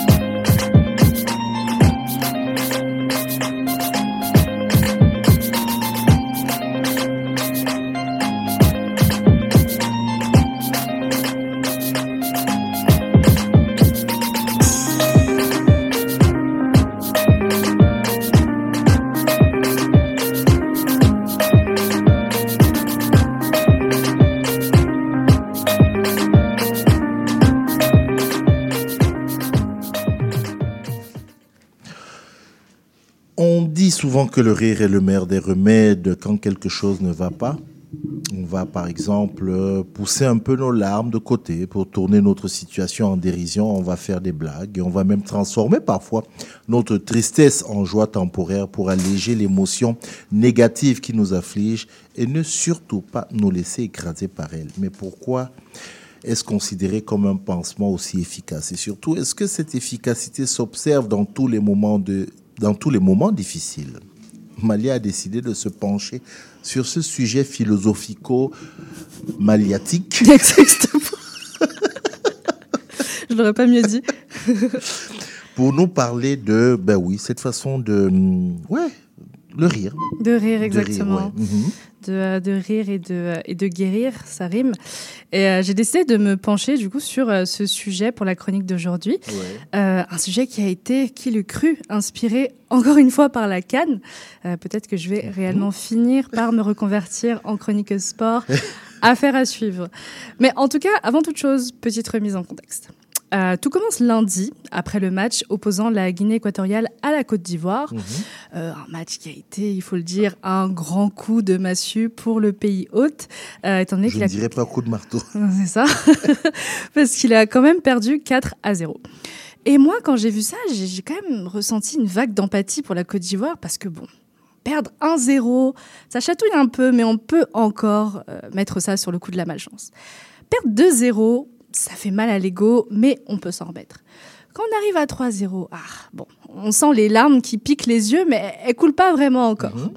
Mais 4-0, là, c'est vraiment le moment de vérifier le pouls des supporters s'ils ne, se, sont pas déjà évanouis dans le stade ou devant leur écran télévisé. Donc, en voyant ce score, j'ai tout de suite pensé à vérifier le pouls d'une de mes amies proches ivoiriennes, Océane, parce que je savais que, bon, même si comme moi, elle ne suit, elle est pas trop assidue sur le soccer, euh, il y avait aucun moyen qu'elle ignore ce match et que ce match ne l'ait pas affecté. Donc, je lui ai envoyé un petit emoji triste et j'ai juste écrit vraiment Yako. Yako, pour ceux qui ne savent pas, c'est un mot qu'utilisent beaucoup les Ivoiriens pour témoigner leur sympathie à une personne qui vivrait un moment dur. Mhm. Donc, disons que tu as appris une mauvaise nouvelle au travail, dans ta famille, ou que ton équipe de soccer se fait éliminer. Je ne te regarde pas, Cyril. promis. Non, non, non, c'est bon, Mais- on a fini. Mais si je te dis Yako, c'est comme une petite tape de soutien dans le dos, finalement, ou sur l'épaule. Alors, ben, je lui ai envoyé ça. Et elle m'a effectivement confirmé que ce match l'avait complètement ébranlé. Euh, je la cite, c'était une humiliation publique. Donc, Ah. c'est c'est le genre de match où ensuite il y a un grand silence dans le salon, puis quelqu'un se dévoue pour tout doucement éteindre la télé et arrêter le supplice. Mais ce qui m'a surpris, c'est que après, juste après m'avoir essentiellement dit qu'elle avait passé le pire moment de son existence, elle a aussi ajouté Je n'ai jamais autant ri que pendant et après ce match. Et là, j'ai eu encore plus de peine pour elle parce que je me suis dit, oh la pauvre, elle a tellement pleuré qu'elle a fini par rire. Vous savez, ça arrive quelquefois quand le désarroi est tellement profond qu'on atteint une sorte, une sorte d'état euphorique où on sait même plus si on est en train d'éclater de rire ou de sanglots. de pleurer. C'est ça, donc je me suis dit, oh la pauvre, le match a été tellement grave pour elle que elle en pleurait de rire. Mais en fait, non, elle riait juste. Et elle riait parce qu'elle suivait aussi les commentaires du match faits par les internautes sur les réseaux sociaux. Et ces commentaires-là, je ne sais pas si vous les avez sur votre fil Instagram, TikTok ou X, mais même si ils sont contre l'équipe que vous supportez, vous êtes obligé de rire parce qu'ils sont juste hilarants. Et par exemple, elle me citait une personne qui disait que la Côte d'Ivoire avait été euh, renommée 4 d'Ivoire à cause du score final contre la Guinée équatoriale. Il y en avait un autre qui affirmait que les Ivoiriens n'avaient effectivement rien vu sur le terrain. D'autres encore qui réclamaient que l'équipe soit envoyée deux jours en camp de redressement militaire parce que ça avait été le cas dans les années 2000, non, je pense même en 2000, euh, lorsqu'ils avaient été éliminés de la Cannes plus tôt que prévu. Euh, Pour la petite histoire, euh, les, les joueurs étaient rentrés dans l'avion et puis ils s'attendaient à atterrir chez eux, à Abidjan, retrouver leur famille, retrouver leur maison. Non, non, non, non, non. En fait, l'avion s'en allait en douce vers Yamoussoukro et quand les portes se sont ouvertes, ce n'était pas une aide d'honneur qui les attendait, mais un convoi militaire. Voilà. Et donc, Océane me disait qu'elle lisait ses tweets et, en même temps que le match et qu'elle se retrouvait à éclater de rire, même si la plupart étaient faits euh, aux dépens en fait des éléphants de la Côte d'Ivoire. D'autant plus que, bon, quelquefois, c'était même les Ivoiriens qui lançaient les festivités en premier, surtout quand leur dernière, leur dernière chance d'être repêchés reposait en fait sur le fait que le Maroc batte la Zambie. Donc il y en avait certains qui ont mis le maillot du Maroc qui ont déclaré que tous les Ivoiriens étaient automatiquement marocains pendant 24 heures. T'en avais d'autres qui promettaient de manger du couscous sauce mafé en l'honneur de ce match. Bref, c'était tout un florilège de réactions humoristiques. Et Océane me disait que c'était un peu ce qui était merveilleux et frustrant avec les Ivoiriens. Tout est sujet à la blague. Donc ils ne peuvent ni être clashés jusqu'au bout, ni se laisser complètement abattre. Pourquoi? Parce que l'humour les sauvera toujours. Et cette semaine, j'y pensais et je me disais, mais finalement, est-ce que c- est-ce que c'est juste un phénomène ivoirien ou est-ce que c'est plutôt un réflexe intemporel de survie humaine? Euh, Parce que quand on rit dans des situations difficiles, c'est avant tout pour ne pas se laisser complètement ensevelir par elles. Mais En 2017, par exemple, il y a eu une étude portugaise qui a démontré que l'humour sain améliorait les interactions humaines, le bien-être, la santé physique et la rémission après une période difficile. Et là, j'ai dit humour sain parce que j'ai fait mes petites recherches et j'ai appris quand même quelque chose d'intéressant. Figurez-vous qu'il y a un humour positif et un humour négatif. Donc, dans le panier positif, Oui, normal. Normal, ok. Parce que moi, c'était une surprise quand même. Et, et- et j'ai vu que dans le panier. positif et négatif. Oui. et et j'ai vu que euh, dans le panier positif, on pouvait mettre trois types d'humour. Donc il y a l'humour affiliatif qui est plus léger, joyeux. euh, si par exemple, tu envoies un TikTok qui t'a fait rire à quelqu'un d'autre ou tu envoies un mime, c'est ça, ce sera dans cette euh, catégorie. Il y a l'humour de recadrage positif. Et là, on va prendre une situation qui est vraiment, vraiment critique, puis on va essayer de la voir sous une lueur ou sous une lunette optimiste. Donc clairement, ce que les Ivoiriens ont fait lundi. Et il y a l'humour de rééva- positive. Donc là, on va enjamber en fait les petites embûches et les absurdités du quotidien grâce au rire. Maintenant, dans le panier négatif, on va mettre l'humour agressif. Et là, franchement, je suis gentille en disant humour parce que dedans, on mettrait vraiment la méchanceté gratuite. Et pour moi, la méchanceté gratuite, ça a toujours été, ça, c'est pas assez intelligent pour moi pour être considéré comme de l'humour. Et le deuxième humour, que là je considère vraiment comme de l'humour, c'est l'humour autodestructeur. Donc c'est un humour qu'utilisent beaucoup les humoristes. Et en fait, il consiste à rire de soi et de son malheur pour créer en fait du lien avec la personne qui est en face de nous. Bon, pour moi, je, je sais pas, je vois pas ça comme quelque chose de négatif. Euh, je vois même ça comme quelque chose de positif. Mais bon, on y reviendra après. Et pour l'heure, si on s'intéresse aux effets bénéfiques de l'humour, eh ben, on réalise que rire d'une situation euh, qui est dramatique et donc trouver de l'humour dans ce qui nous afflige, bah, ça va nous aider en fait à prendre du recul et à petit, euh, petit à petit réaliser que ah ben peut-être que c'est pas la fin du monde si j'arrive à en rire. Et puis tiens, maintenant que je dédramatise la situation, eh ben j'arrive à entrevoir une piste de solution. Mais bon, quelquefois, c'est vraiment la fin du monde. Et ce qui nous afflige est quand même grave. Là, je parle de maladies incurables, d'un deuil qui serait soudain, d'un drame familial qui serait irréparable. Donc vraiment des cas de figure qui n'inviteraient généralement aucun rire. Et pourtant, il y a une étude en 2018, une étude espagnole qui a été effectuée dans un service de soins palliatifs et qui a prouvé que l'humour, utilisé à bonne dose et dans les moments appropriés, eh ben, ça pouvait être un merveilleux outil à la fois pour le patient et pour la famille. Et là, on parlerait d'un humour positif, donc pour conserver un peu l'esprit, euh, optimiste, euh, même face à l'inévitable. On parlerait aussi d'un humour négatif qui tournerait cet inévitable en dérision à des fins de catharsis. Et c'est pour ça que, pour moi, l'humour négatif n'est pas négatif tout le temps. Et il est même très positif dans, dans mon livre. Alors oui, c'est vrai qu'il masque le plus souvent une peine réelle. Et oui, il ne met pas tout le monde à l'aise. Si par exemple, je fais la blague que à la fête des mères, j'offrirai des fleurs aux mères de ma ville parce que ma propre mère est décédée, ça me fera rire. Mais je peux être sûre que ça va jeter un froid de minimum trois minutes dans la salle. mais il m'est arrivé de faire cette blague et de faire éclater de rire une autre personne dans la pièce qui avait également perdu un membre de sa famille. Et donc cette personne, en ayant traversé la même chose que moi, eh ben, elle comprenait que en rire était finalement un mécanisme de survie comme un autre. Puis, mine de rien, ça a été euh, le pont qui nous a permis de nouer une amitié ensuite. Donc pour moi, c'est le meilleur exemple prouvant que l'humour est et restera un pansement universel. Ça et puis le couscous euh, sauce mafé. Quel est, Voilà. quel est le rap Quel est le rapport Écoute, si on s'en réfère aux Ivoiriens qui ont essayé de trouver des, des façons de s'en remettre pour lundi, Ok, c'est parfait, c'est parfait. Euh, en fait, ta chute, Bon. est...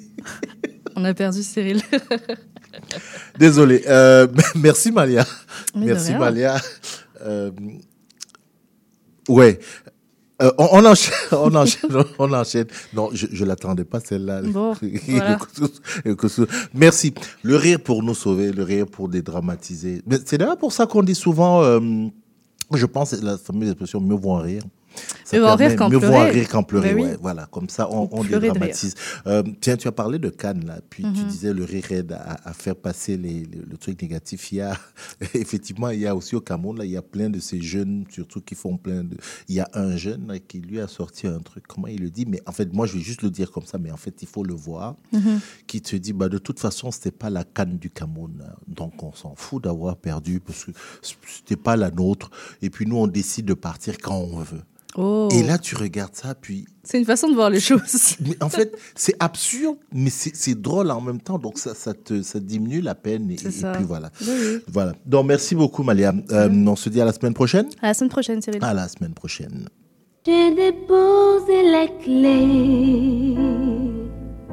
Ciao, mon bien-aimé. J'ai bouclé mes valises.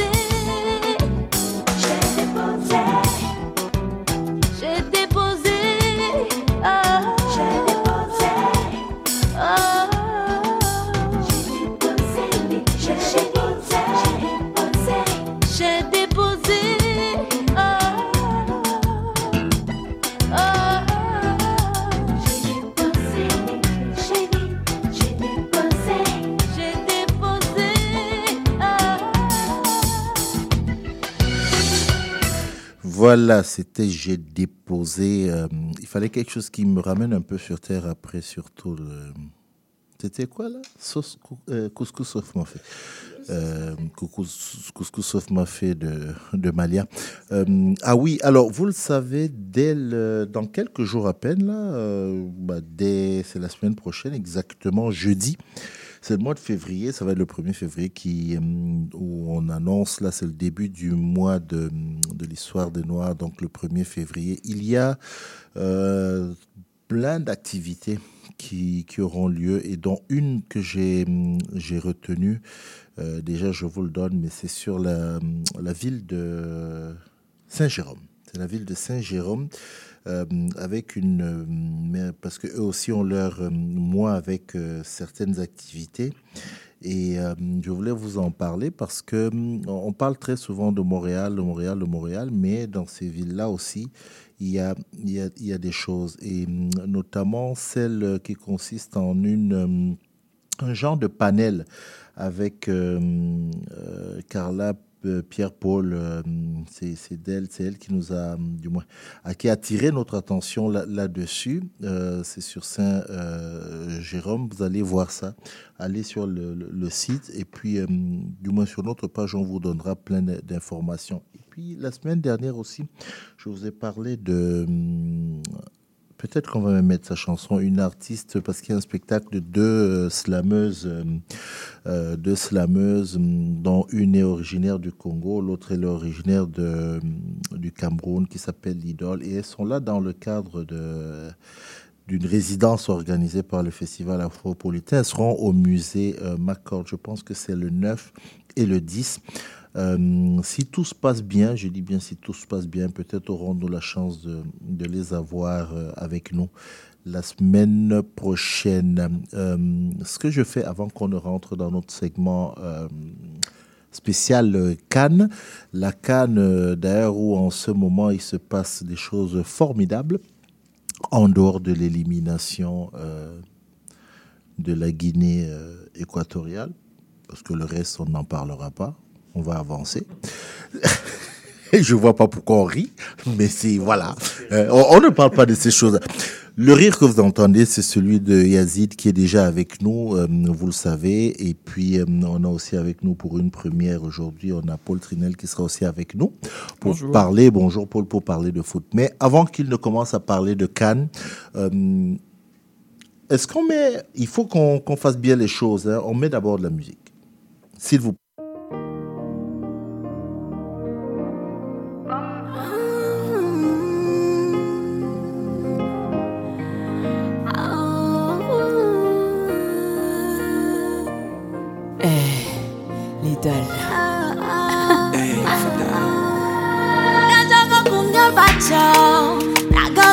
Oh chérie, pour toi je vais tout donner. Najaga kunga bacho, souffle, so allez. T'es celui qu'il me faut, mon rempart, mon allié. Avant, j'avais peur de l'amour. Mes grandes sœurs m'ont dit que ça fait mal. Alors, en attendant mon tour, j'essayais de trouver la bonne formule. Pouvoir aimer sans trop pleurer. Être accro sans m'accrocher. Mais j'étais loin de m'imaginer que je te trouverais sur mon trajet. J'ai changé d'avis quand j'ai croisé ton regard, ton sourire et tenu ta main. T'as effacé mon passé, ces souvenirs, tu me laisses croire au lendemain. Tu poses une couronne sur ma tête et un sourire sur mes lèvres. Et c'est un paradis à tes côtés à chaque fois que le jour se lève. Mutiga dewa magolo ebobe na wenye ntita ndola mye Ulema ebobe Ndola mye Oh, n'écoute pas ceux qui disent que Ndolo c'est une yesé. Ndolango, Ndolango, ton sourire est magique et mon amour est sincère. Homme va m'imposer main jusqu'à la gare seulement. Je t'aimerai intensément à compter de maintenant. Tout de toi me fait sourire. Un amour à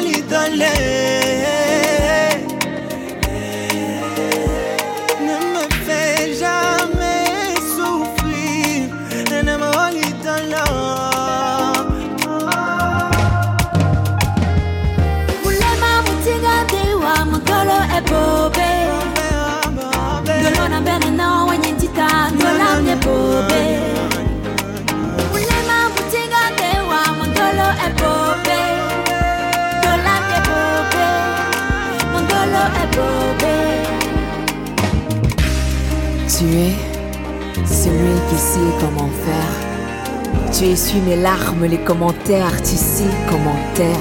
Cécile, tu es celui qui comble les vides, mon soleil de minuit, ma lune de midi, celui qui donne sens à ma vie.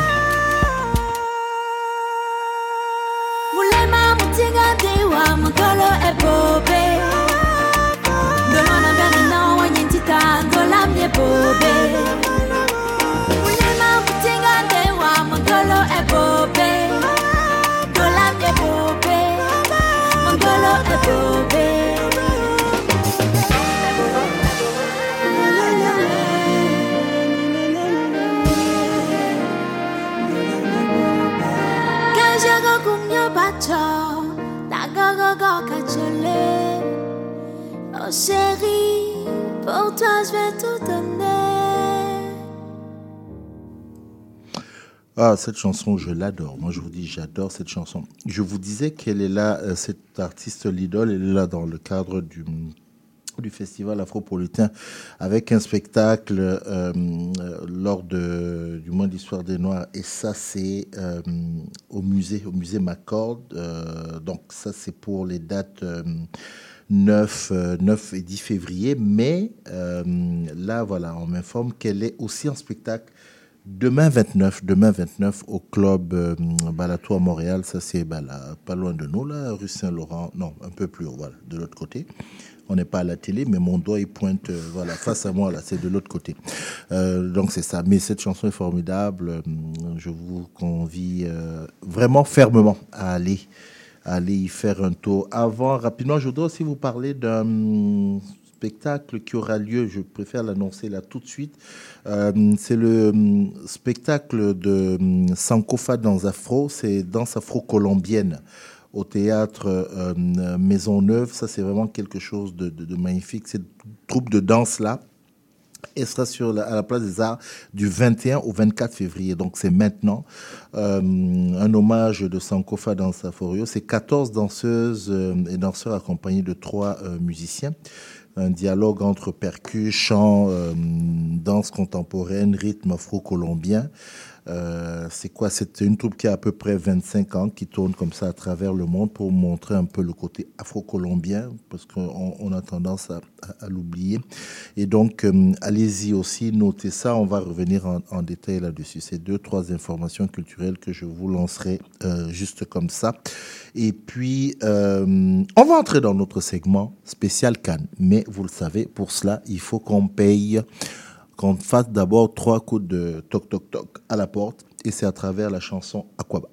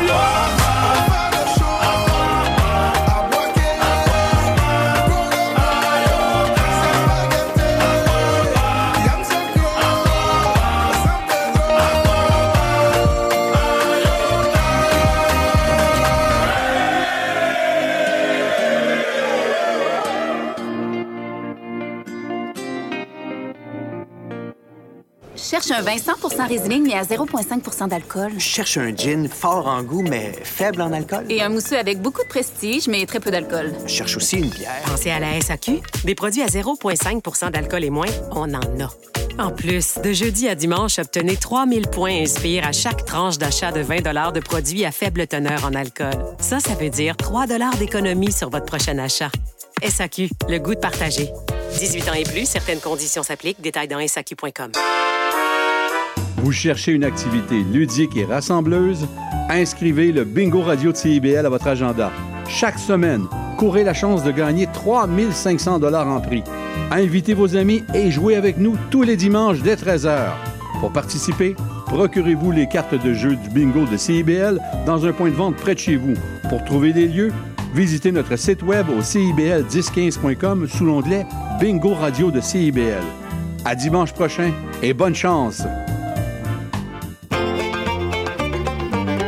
Chaque dimanche dès 17h, c'est votre rendez-vous trad qui commence avec l'affaire à l'entrade.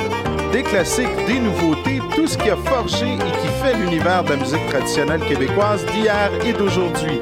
L'affaire est dans le trad le dimanche de 17h à CIBL. Les générations se parlent à Trait d'Union. Je suis Louise Curodo et je vous invite à vous joindre à nous tous les vendredis à 14h sur les ondes de CIBL 101,5.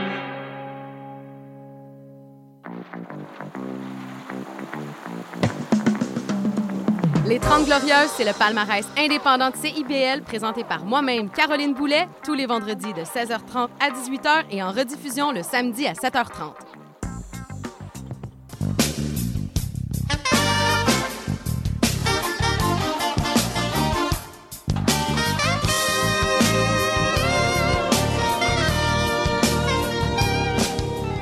Pour terminer et commencer la semaine, écoutez Cyril Equala et son équipe.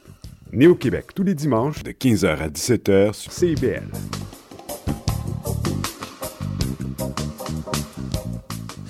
Voilà, on est dans notre segment, euh, segment Cannes, où j'ai avec moi les experts foot. Je salue Yazid Gerfaf. Bonjour Yazid. Bonjour Cyril. Comment vas-tu? Écoute, euh, on se remet de. euh, Ok, franchement, pour être honnête, on est en- comme tous les Algériens, on a le cœur brisé en ce moment par rapport à ce qui s'est passé. Mais pour le reste, pour le personnel, tout va bien, merci. D'accord. Avec le rire euh, de, de Malia, là, ça devrait, ça, ça devrait aller. On, on le transforme. Et puis, nouveau venu parmi nous, c'est Paul Trinel. Bonjour Paul. Merci d'être, merci d'être avec nous euh, pour faire ces analyses, euh, commentaires, analyses un peu de cette canne. On a nos amis Alex, Doumaï, Freddy Amegavi et Sidney Fauveau qui ne peuvent pas être avec pardon, qui ne peuvent pas être avec nous aujourd'hui, mais seront avec nous euh, dimanche prochain. Messieurs, avec vous, je voudrais, bon, ben là, voilà, hein, on reste, euh, on, approche tranquillement de, de la fin de cette canne-là. Euh, premier tour. Premier tour terminé, on a abordé les, les huitièmes de finale. On va essayer de le prendre en bloc. Parlons un peu des, voilà, des déceptions de ce premier tour. Yazid, des déceptions. Oui, première des déceptions, euh, je dirais en duo, parce qu'ils ont fait du copier-coller, carrément. L'Algérie et la Tunisie. Donc les deux, les deux ont fait euh, On deux. attendait quand même plus de l'Algérie, je pense, que de la Mhm. Tunisie. Oui, mais l'Algérie, la, la Tunisie, c'est quand même une, euh, une équipe vraiment euh, constante normalement, dans, dans- Solide. euh, solide et constante aussi. Ils sont toujours là, ils sont toujours présents, ils se rendent quand même loin à chaque, à chaque canne. Par contre, là, ils nous ont fait, ils nous ont montré un autre visage, comme l'Algérie, même chose. Donc je crois que c'est la fin, la fin d'un cycle pour les deux. Et euh, en espérant que ça sera mieux la prochaine fois. Mais il y a un côté psychologique aussi, je trouve, dans ces défaites euh, de l'Algérie. Et en plus, euh, bah, on va peut-être en parler aussi au niveau des déceptions de la Côte d'Ivoire, qui a encore en vie, un peu par miracle, parce que le Maroc a battu euh, la Zambie et que du coup il se retrouve euh, Ah, meilleur troisième. Ouais. meilleur troisième. Mais je trouve que Côte d'Ivoire et Algérie, surtout, on a eu ce côté un peu psychologique au moment ça, ça perd un peu le, le fil du match, ça, ça perd un peu les pédales et les buts s'enchaînent et on a l'air un peu hagard. Mm. Euh, mais ouais, niveau effectif sur papier, comparé aux performances, je dirais Côte d'Ivoire, Algérie, Ghana aussi. Ça, c'est vraiment les déceptions du premier tour. Parce- J'ai été un peu surpris que euh, Yazid, tu mentionnes la Tunisie parce que n'était pas vraiment dans les. Pas énorme favori. C'était pas énorme favori, mais on s'attend pas à ce que la Tunisie sorte aussi vite. Aussi Moi, je dirais quart, huitième, quoi. Ouais, ils Ouais. font toujours du quart, du demi. Mhm. euh, Ils étaient à la Coupe du Monde. Ils sont allés en Coupe du Monde euh, avec le même effectif qu'ils ont aujourd'hui. Sakni, tout ça. Exact, avec un- une star comme Msekni. Bon, c'est sûr qu'il y a eu manqué euh, un Mejbri, Mm. Hannibal Ouais. euh, qui est quand même un- quelqu'un de- de- d'important pour cette équipe-là. Euh, mais une- la Tunisie ne nous a pas montré le visage qu'elle montre d'habitude. Tout à fait. Donc, les combattants, comme on les connaît, euh, avec un jeu con- bien construit et une tactique bien solide. Euh, Et des matchs un peu ennuyants aussi, quoi. Mais surtout. attends, alors là où vous me surprenez, alors vous dites, euh, on, a dit quoi? L'Algérie? Ouais. Tunisie, Côte d'Ivoire Tunisie, aussi. Côte d'Ivoire. Ghana. Ghana. Alors, je peux comprendre pour la, euh, la Tunisie et le Ga- euh, la Tunisie, l'Algérie, euh, le Ghana, mais la Côte d'Ivoire, euh, étant donné que la Côte d'Ivoire est qualifiée euh, pour les huitièmes, pourquoi vous la mettez déjà dans les, les déceptions? Ah, bah, c'est le, c'est la Paul magie qui- du foot. qui a mis ça, oui. C'est la magie du foot où tu peux être encore en vie, voire même gagner des matchs au niveau du jeu en produisant pas beaucoup de jeux, en étant, euh, enfin, en gros par rapport à l'effectif qu'a cette Côte d'Ivoire, avec peut-être sur le milieu, au niveau du papier, pardon, au niveau du milieu sur le papier le meilleur euh, milieu de cette canne, quoi. Exact. Donc euh, Sangaré, Fofana, euh, Caissier. Et euh, les matchs que j'ai regardés, euh, Très décevant. Très décevant. Beaucoup de ballons, ballons longs un peu au hasard comme ça. Mais je pense qu'ils ont craqué au- à la pression. Ils ont craqué à la pression, ils sont à domicile. Ils sont à domicile. Ils se sont mis dans un bourbier face à la, la Guinée équatoriale. Qui ont pris Qui est 4-0, une équipe, oui, euh, qui a montré des belles choses. Qui a perdu d'ailleurs euh, ce matin. Qui a perdu, exact, mais qui est déjà out de, Mhm. la, li- de, de la compétition. Mais ils auraient pu faire beaucoup mieux. Beaucoup, mieux et Ok. montrer un meilleur visage. Euh, une petite, deux, trois mots sur l'Algérie. Hmm. Qui vous, vous mettez dans les déceptions. Elle, c'est quelle Est-ce que c'est toute l'équipe dans son ensemble ou il y a un compartiment particulier qui a fait que euh, voilà, ça a basculé? Donc, moi- je vais te parler en tant que tu sais, Algérien, Ouais. fan, Mhm. et, etc. Mhm. Euh, la relation que les fans et les- le public algérien a avec l'Algérie, c'est comme une relation toxique avec une copine. tu vois. Ouais. Euh, au meilleur- quand, quand tout va bien, ils nous montrent, bon, quand on est en dehors des compétitions, ils nous montrent un beau visage, ils gagnent des matchs, ils font des 3, 4, 0. on a- Dès qu'on arrive en compétition, quand il faut euh, compter sur eux, c'est là où ils nous laissent tomber. C'est ce- c'est l'image qu'ils nous ont montré euh, les cinq dernières années.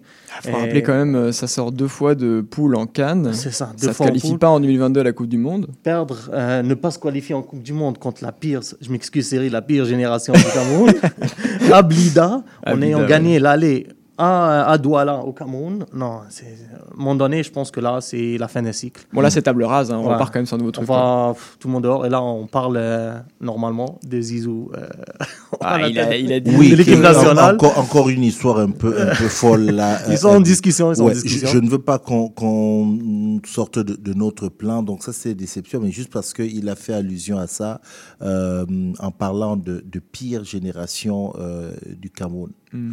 Est-ce que c'est euh, pire génération du Cameroun au niveau de l'effectif ou est-ce que c'est pire génération du Cameroun au niveau du management de cet effectif? Moi, je dirais effectif. Les quand deux. même. Ah bah, les deux, bah, ouais. quand même. C'est pas non plus un tournoi, t'en ressors en, tu- en, en disant euh, waouh, catastrophe, euh, tout est à refaire. Il- Ça aurait pu être pire. Ça aurait pu être pire, c'est ça. Mais il, euh, c'est quand même décevant. Le Cameroun, moi ouais. j'étais habitué à, euh, Cameroun toujours en demi-finale, finale, vainqueur. Je pense que j'ai vécu deux, deux, deux Cameroun, deux, Mais, deux mais oui, mais tu étais habitué, Yazid, à la finale, demi-finale, quart de finale, peu Ouais, importe. les Coupes du Monde, Oui, voilà, mais on, on a parlé de ça ici euh, il y a c'est dimanche dernier ou alors il y a, il y a deux dimanches de cela où on disait que euh, il y a peut-être certaines nations en Afrique qui sont restées sur un genre de statu quo. C'est on a gagné des compétitions, Mm. nous étions les plus forts, puis on n'a rien fait en, en dessous. C'est-à-dire qu'il n'y a, pas- il y a la- pas euh, eu le travail. On a abordé ça. Il y a des Oui, on a informations abordé où il y a ça des dans pays qui ont mis en place des structures pour pouvoir euh, euh, travailler. Peut-être que dans le pas peut-être dans le cas du Cameroun, c'est peut-être ce qui manque parce que que ce soit le Cameroun, euh, l'Algérie, bon, je pourrais t'en nommer des dizaines de pays comme ça. Mhm. Il y a un vrai problème au niveau de la, formation et l'infrastructure qu'ils ont dans les pays. Donc, on n'a Mhm. pas. Je trouve qu'on a. Il n'y a pas eu de travail à la base. Ok, je vais parler pour l'Algérie, Mhm. c'est mon pays. Par exemple, nous, on n'a pas vraiment d'académie.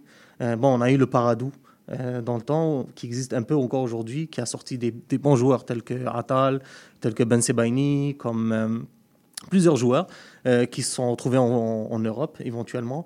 Mais il n'y en a pas en Algérie, il n'y a pas d'infrastructure.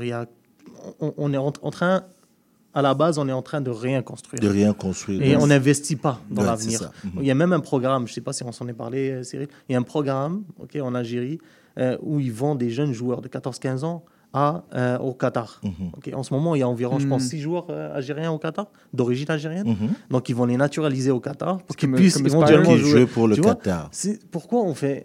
Pourquoi on, on, est- on a toujours cette, bon, Donc il y a toute, cette toute- toute- politique, toute la ouais, politique à cette revoir. en mentalité fait, de ouais, faire ça. de l'argent tout de suite Ouais, et ne pas ça. investir Ouais. pour l'avenir. Alors que tu as des équipes qui taffent bien. Euh, donc voilà, le Maroc, on va peut-être en parler. L'académie qui marche bien quand même. En plus, ils arrivent à, à bien travailler aussi sur euh, le côté naturalisation des, des joueurs qui ont pu Sénégal grandir aussi. ou être formés. Le Sénégal aussi, Sénégal ont pu aussi, grandir, être sont formés en en, en Europe. Ce qu'on appelle les binationaux. Les aujourd'hui, binationaux. ouais, c'est ça. Le Sénégal, tu as aussi euh, le partenariat entre Génération Foot et euh, le FCMS qui, alors ça vraiment, tu vois un joueur au FCMS euh, sénégalais, tu te dis, bon, bah, il y a une chance sur deux qui perce et, que, Mm. et qui devienne une superstar. Euh, Koulibaly passait par là, Mm. Mané passait par là. Aujourd'hui, on a Camara qui, pour moi, peut-être déjà le meilleur jeune, c'est sûr, de cette canne. Lamine, Peut-être aussi ouais. le meilleur joueur de cette, euh, de cette canne pour l'instant. Mhm. Lamine Camara, vraiment un milieu euh, hyper euh, polyvalent, une super frappe de balle sur les deux buts qu'il met. euh, Intelligent aussi. hein. Ouais, intelligent. Il, fait, il fait tout juste, il sent bien le jeu. Et en plus, il te montre qu'il est capable de répondre présent dans des matchs à enjeu comme ça. Donc bon, euh, faut pas trop se chauffer sur les joueurs qui font des bons tournois internationaux parce que c'est 7 matchs max, donc euh, c'est ça le foot. Hein, tu as des variances parfois. euh, je pense par exemple James Rodriguez, super joueur, mais est-ce que vraiment il a eu la carrière qu'il aurait dû avoir avec la Coupe du Monde ça? 2014 qu'il fait? Le Colombien James Rodriguez. Qui est ensuite parti euh, au Real et tout ça. Mhm. Bon, ça s'éloigne un peu. Mais euh, non, il y a des équipes qui bossent bien. La Mauritanie aussi, je pense. euh, c'est une- déjà, c'est une belle histoire. Est-ce que là, on rentre dans les surprises? On rentre dans les surprises. C'est Avec pas non plus énorme Oui. surprise en mode genre waouh, ils vont euh, faire demi-finale. Mais quand même, je trouve bonne équipe. Euh, on en parlait tout à l'heure. L'intensité qu'ils ont mis contre l'Algérie, c'est généralement quelque chose que tu vois pas dans le football international, où généralement on est un peu quelques années en arrière par rapport au football de club. Euh, au niveau des schémas de pressing, c'est un peu moins travaillé. Et surtout, il fait très très chaud euh, en Côte d'Ivoire. Donc pour euh, mettre cette intensité-là, physiquement, c'est très difficile, surtout les matchs où il fait encore du soleil. tu, tu as cité la Mauritanie. Qui d'autre garde encore tes surprises qui? La Namibie aussi, on peut en parler. Euh, ils ont fait Namibie du copier-coller. surprise? Euh, Mauritanie et la Namibie, ils ont fait la Mm. même chose. Namibie Donc, euh, Namibie, oui, c'est eux qui ont battu la, la Tunisie. Oui, bah, il Et s'agit euh, pas de la Mauritanie et l'Algérie, ils se euh, sont veux dire, retrouvés en. c'est- euh, ouais. Je dirais pas que Dis-toi, moi je dirais que c'est une surprise parce qu'ils n'ont jamais gagné euh, un seul match en Coupe d'Afrique. Comme la Mauritanie d'ailleurs. Oui, la Mauritanie, Yazid, je m'attendais, Yazid et Paul, je m'attendais à ce que vous me parliez de, du Cap Vert. Ah, Cap Vert, me j'allais en parler. J'allais en parler du De la République démocratique du Congo. Ouais, c'est pas vraiment une surprise. Cap Vert, pour moi, c'est pas une surprise parce qu'ils ont l'habitude de venir. euh, ces dernières années, ils viennent en, Coupe- en ça, Coupe ça d'Afrique. fait, ça fait quand même Ils une passent canne. souvent Ils le passent premier souvent, tour. ok. On est habitué. Donc là, peut-être cette Ouais, année, ok, c'est moins une surprise. c'est moins une Mais ça reste quand même à souligner, je trouve, pour la taille du pays. Et euh, enfin, c'est un exploit pour un pays qui a même pas un million d'habitants en Afrique de réussir à passer fréquemment les, les, euh, les, les premiers tours de, de Mhm. Cannes. Quoi, Mais mais c'est pas une rareté. Non, Ça peut ok, arriver. je suis d'accord. Hier, j'ai écouté euh, Souleymane Diawara en, en- en- en entrevue, Qui c'est parce qui est un ancien, Ouais. Souleymane Diawara, qui est un ancien défenseur. euh, il a joué notamment pour Marseille. euh, un ancien défenseur euh, sénégalais. Sénégalais. Sénégalais, Il disait, euh, je pense que c'était en 2012, où ils ont joué, je crois que c'était la Guinée, Cap Vert ou Guinée équatoriale, avec des joueurs. C'était Guinée équatoriale parce que la, la- la- la- la Coupe- d'Afrique était en Guinée équatoriale. Les joueurs, le jour, ils, étaient en train de travailler, c'était des pêcheurs, des mécaniciens, Mm. et ils sont venus jouer le Sénégal le soir et ils ont battu le Mhm. Sénégal Mm. 1-0. Donc c'est pas, c'est des choses que tu vas voir souvent en Afrique parce qu'il y a cette envie de, en Afrique de montrer. Déjà, c'est un, football différent. Bah, déjà, Donc, les conditions météo aussi peuvent beaucoup influer oui, sur, faut euh, s'adapter. sur les matchs. Et euh, c'est pas la même façon de jouer qu'en Europe, par exemple. Et nous, on a beaucoup de binationaux dans les grandes Mm. équipes. Donc, eux aussi doivent s'adapter, ne pas juste faire confiance à leur talent. Et quand arrive, quand ces petites équipes-là où ils veulent se montrer et ils veulent prouver, ils ont des choses à prouver, il peut y avoir souvent des surprises. Donc, vous avez cité donc la Mauritanie, vous avez, bon, tu parlais, toi, Yazid, de la Namibie, euh, le Cap Vert. L'Angola, on peut dire l'Angola que- Voilà, aussi. c'est ça que je voulais l'Angola, venir, oui. l'Angola. Tu dis de la Namibie, bon, c'est un peu une surprise quand même parce qu'ils ont au moins gagné un, un- un match. Donc, l'Angola. Ouais. Qui ont battu d'ailleurs la Namibie ouais. euh, hier, 3-0. Que dire de la, donc surprise? Ouais, belle, ouais. belle Ouais, surprise. je pense quand même, ouais, vraiment. Est-ce que quand on dit surprise pour que les gens qui, qui nous écoutent, que ce soit les, les- vraiment les, les, les footeux ou alors les, Mm. juste des gens qui suivent comme ça, quand on dit surprise, c'est quoi la qualité du football offert, c'est la prestation, c'est Ouais, les voulez résultats, la les résultats, par rapport aux les attentes résultats. aussi. Ok, par rapport aux les attentes. Par rapport aux attentes. Ouais. C'est ça. Donc, le- est-ce que la Guinée équatoriale, même si elle a été éliminée aujourd'hui, est-ce que la Guinée équatoriale rentre dans les surprises? Moi, je dirais non, parce qu'on s'était habitué à ce qu'il soit très embêtant à jouer en Mm. Afrique, en général, la Guinée équatoriale, à avoir un peu ce côté. euh, alors, ça va être un peu cliché parce qu'ils sont, les- je crois, les seuls hispanophones du continent, mais euh, un peu, euh, comment dire, un peu sud-américain, quoi. Mhm. Ils ont leur caractère, ils arrivent bien à gratter des fautes, à faire sortir les joueurs adverses de leur match. Euh, mais là, en tout cas, ils ont fait- Gâcher le jeu, quoi. Ouais, ouais. Ouais, c'est ce qui joue, qui tout tombe, en qui étant se très efficace. Il est dans tes pattes, il se plaint tout le temps. il un tombe, mec comme, il euh, je pense à Ivan Salvador. ouais, tu- tu- bref. Lui, lui, ça fait plusieurs euh, Coupes d'Afrique qu'il confirme. Ouais, ça va pas jouer contre lui, Moi, quoi. je me rappelle de Donc, lui, ouais. ils sont Les quand même, roses. mais ils sont quand même présents. Ils sont quand même Alors, ils présents. ont perdu ce matin. Oui, ils ont malheureusement perdu. Euh, euh, la Guinée, euh, pas la Guinée, quoi, la Guinée, la la Guinée Guinée. Conakry. Qui Guinée Conakry, non, c'est Moi, une- franchement, une je trouve ça bof. footballistique, mais ils montrent pas un beau visage hein, cette Pas année. cette canne-là, j'ai pas trop aimé ce que j'ai vu. Euh, Il gagne par Même exemple. aujourd'hui, euh, ouais, il gagne par exemple aujourd'hui ouais. avec un but de Mohamed Bayo à la toute dernière minute, les derniers instants du match. Mm. Mais euh, depuis la 55e minute, la Guinée équatoriale jouait à 10. Mhm. Et euh, alors je sais pas si. Mais dans l'ensemble du tournoi, vous les sentez pas. J'ai vu leur match contre le Sénégal. Ouais, pas ouf. Quoi. Il, y avait, il y a des bons joueurs, Guirassi par exemple, qui revient de blessure et qui fait une saison exceptionnelle au- à Stuttgart en Bundesliga. Mais bon. Alors, le temps passe tellement vite que je vous. Bon, là, au moment où on se parle, là, euh, entre l'Égypte et la République Alors, démocratique c'est du Congo, c'est un- compliqué. C'est un- un, but partout. un but partout. 87e Alors, minute. Mais je ne veux pas qu'on parte sans le, le gros morceau, euh, qui est c'est demain, demain lundi. Ah oui. Oui. Côte d'Ivoire, Sénégal. Ah oui, on s'arrête là-dessus. Qu'est-ce qu'on dit? Alors, bah, Sénégal-Côte d'Ivoire, euh, pour les auditeurs qui auraient peut-être pas suivi la Cannes, énorme match parce que le Sénégal, déjà, bon, euh, dernier vainqueur de la Cannes, champion d'Afrique en titre, grosse nation maintenant du football africain, ça a été à la Coupe du Monde, euh, euh, tout ça, et ça fait un perfect en phase de poule, 9 points pris sur 9 possibles, avec des bons petits joueurs, les Camara, on en parlait tout à l'heure, face à la nation haute, la Côte d'Ivoire, qui sort du cimetière, euh, comment dire, ressuscite un peu comme un zombie, euh, vraiment euh, grâce, Grâce à la Maroc, calculatrice. Mm. grâce à la calculatrice. Et alors, soit c'est le Mes Sénégal amis confirme- vont me tuer. mais- non mais en gros, on, on va tout gagner sur ce match parce que soit c'est le Sénégal confirme, ils écrasent la Côte d'Ivoire, donc voir un pays hôte se faire écraser chez lui, ça peut être parfois un peu un plaisir. Tu Ouais. regardes les travées qui, qui perdent espoir et tout. Mhm. Soit le- la Côte d'Ivoire le fait et c'est franchement un des plus gros exploits de la, de la CAN euh, de ces dernières années quoi. Oui, ça serait une belle histoire, surtout chez eux. Ouais, chez eux. Pour la Euh, Côte d'Ivoire. mais je ne Mhm. serais pas surpris du tout que la Côte d'Ivoire euh, renaisse de ses cendres, tel un phénix. Mhm. Ouais, Mais, c'est euh, le football, hein, ça peut C'est le arriver. football, surtout en Afrique. Écoute, on- c'est pas la première fois qu'on aura vu ça. Ouais. Et puis on Euh, disait tout à l'heure aussi, c'est pas forcément parce que tu fais une bonne phase de poule que tu vas loin dans un tournoi Exactement. On regarde là, on parlait de la France, de l'Argentine qui font des phases de poule bof en 2018, 2006, euh, 2022, le. Portugal aussi qui fait quand même meilleur troisième en 2016 et qui finissent par gagner. Oui. Mhm. Oui. Euh, de l'autre côté, donc Côte d'Ivoire, Sénégal, on sait que c'est le match de, de demain qui va nous amener vers les, les quarts de finale. On a déjà avec les vainqueurs là, est-ce qu'on a déjà Ouais. des différentes confrontations? Que- que, Quand on regarde le, le- le- le tableau, Mhm. euh, on se dirige vers quoi? Euh, bah, en tout cas, ce que je souhaiterais qu'il arrive, ça serait une finale Sénégal-Maroc. Au niveau Mhm. des, des effectifs sur le papier, Des effectifs sur le jeu, papier, ce ça serait la plus belle finale possible, je pense. Ouais. Pour le, la plus Pour le belle Coupe d'Afrique, pour pour moi, la plus euh, belle pour Coupe moi, c'est la d'Afrique, plus là, belle franchement, la phase de poule était ouf. Ouais. que j'ai vécu. Ouais. Ouais. Euh, on a vu trop de belles choses, écoutez, l'histoire, euh, que des trucs inattendus. J'espère ceux qui ont, ils ont mis euh, des billets sur, euh, sur les bêtes. Mhm. Euh, Bah, les auditeurs ben, malheur pour vous, hein, parce que euh, je pense qu'il y a eu beaucoup de surprises et beaucoup d'argent perdu.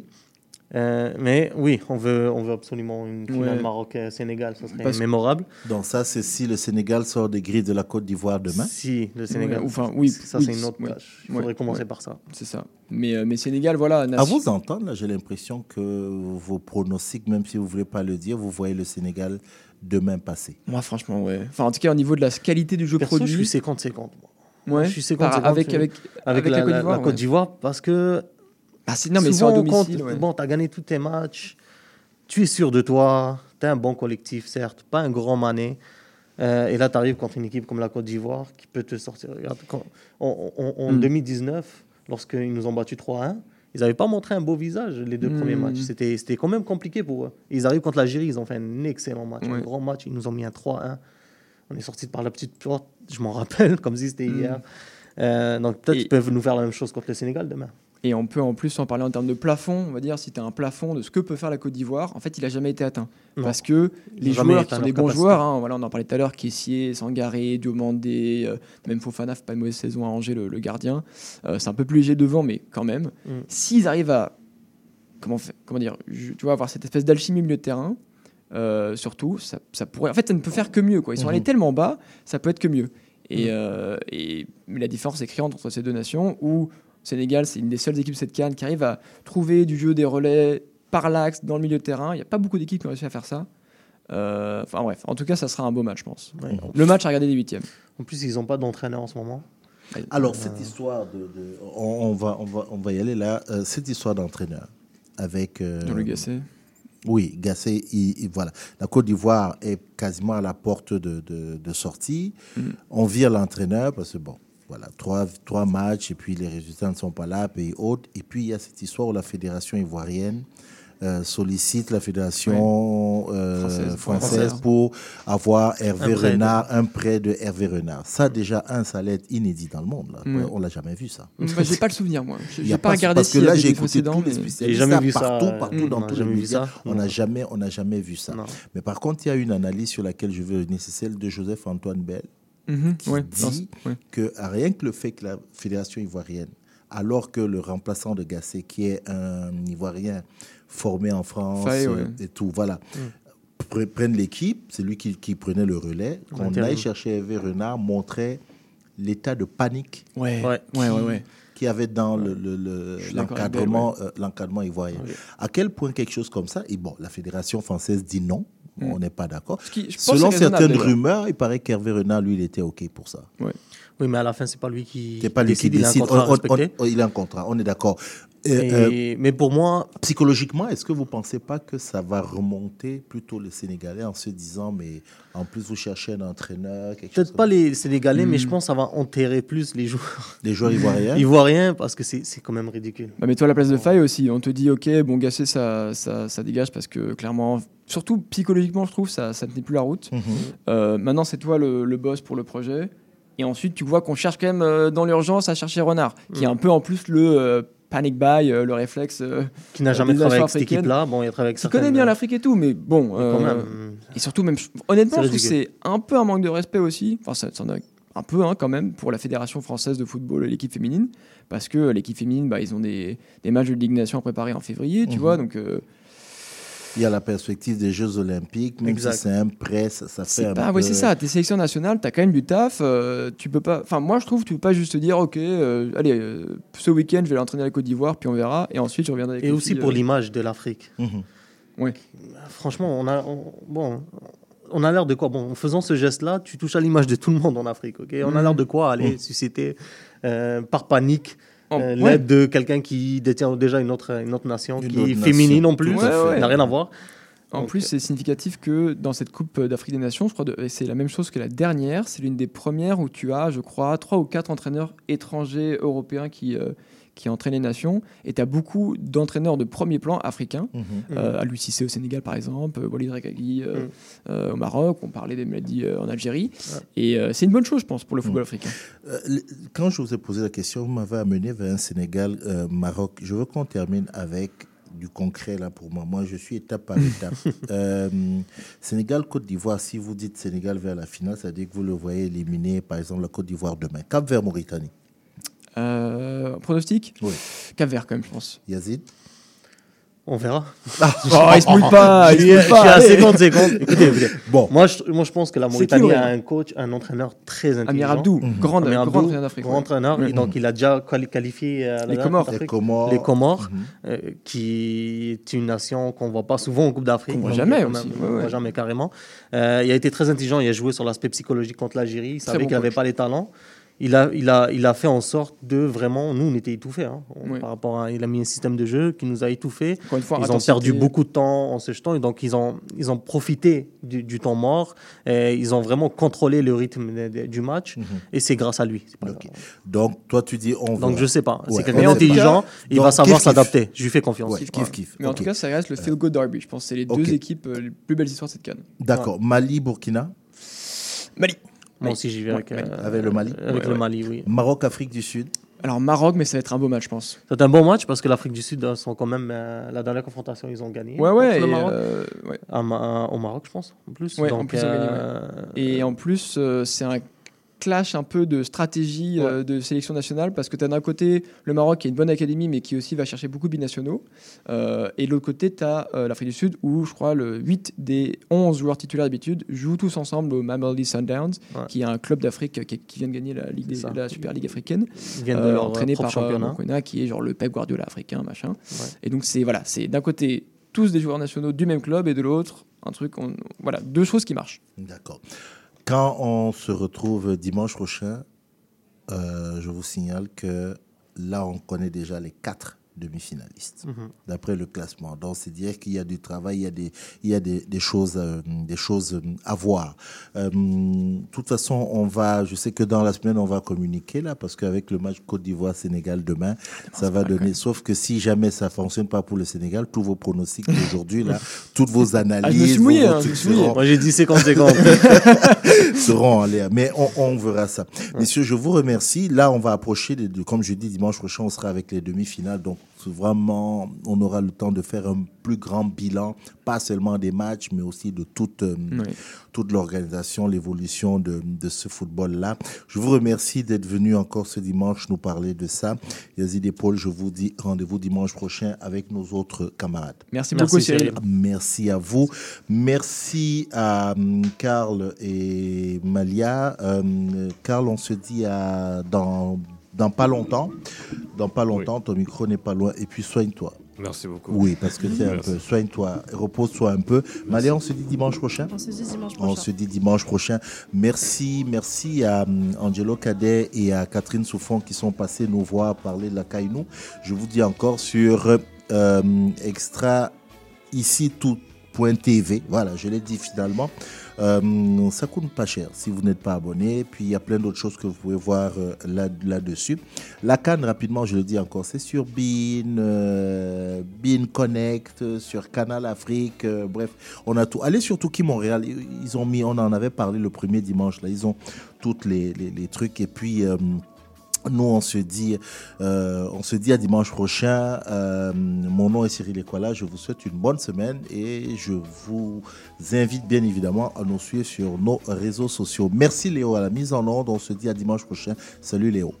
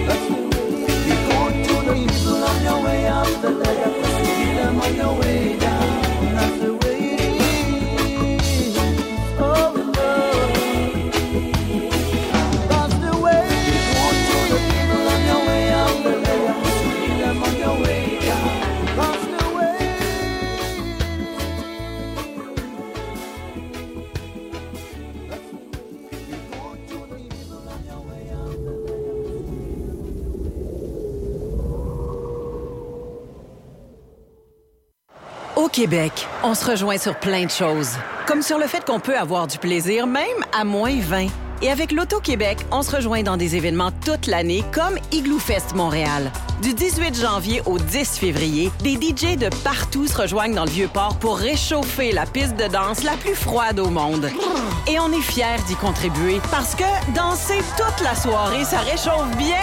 Et ça, on se rejoint là-dessus. Les rendez-vous l'Auto-Québec partout à l'année.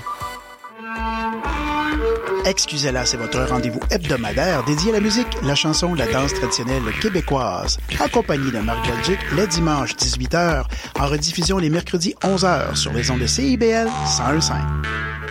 CIBL.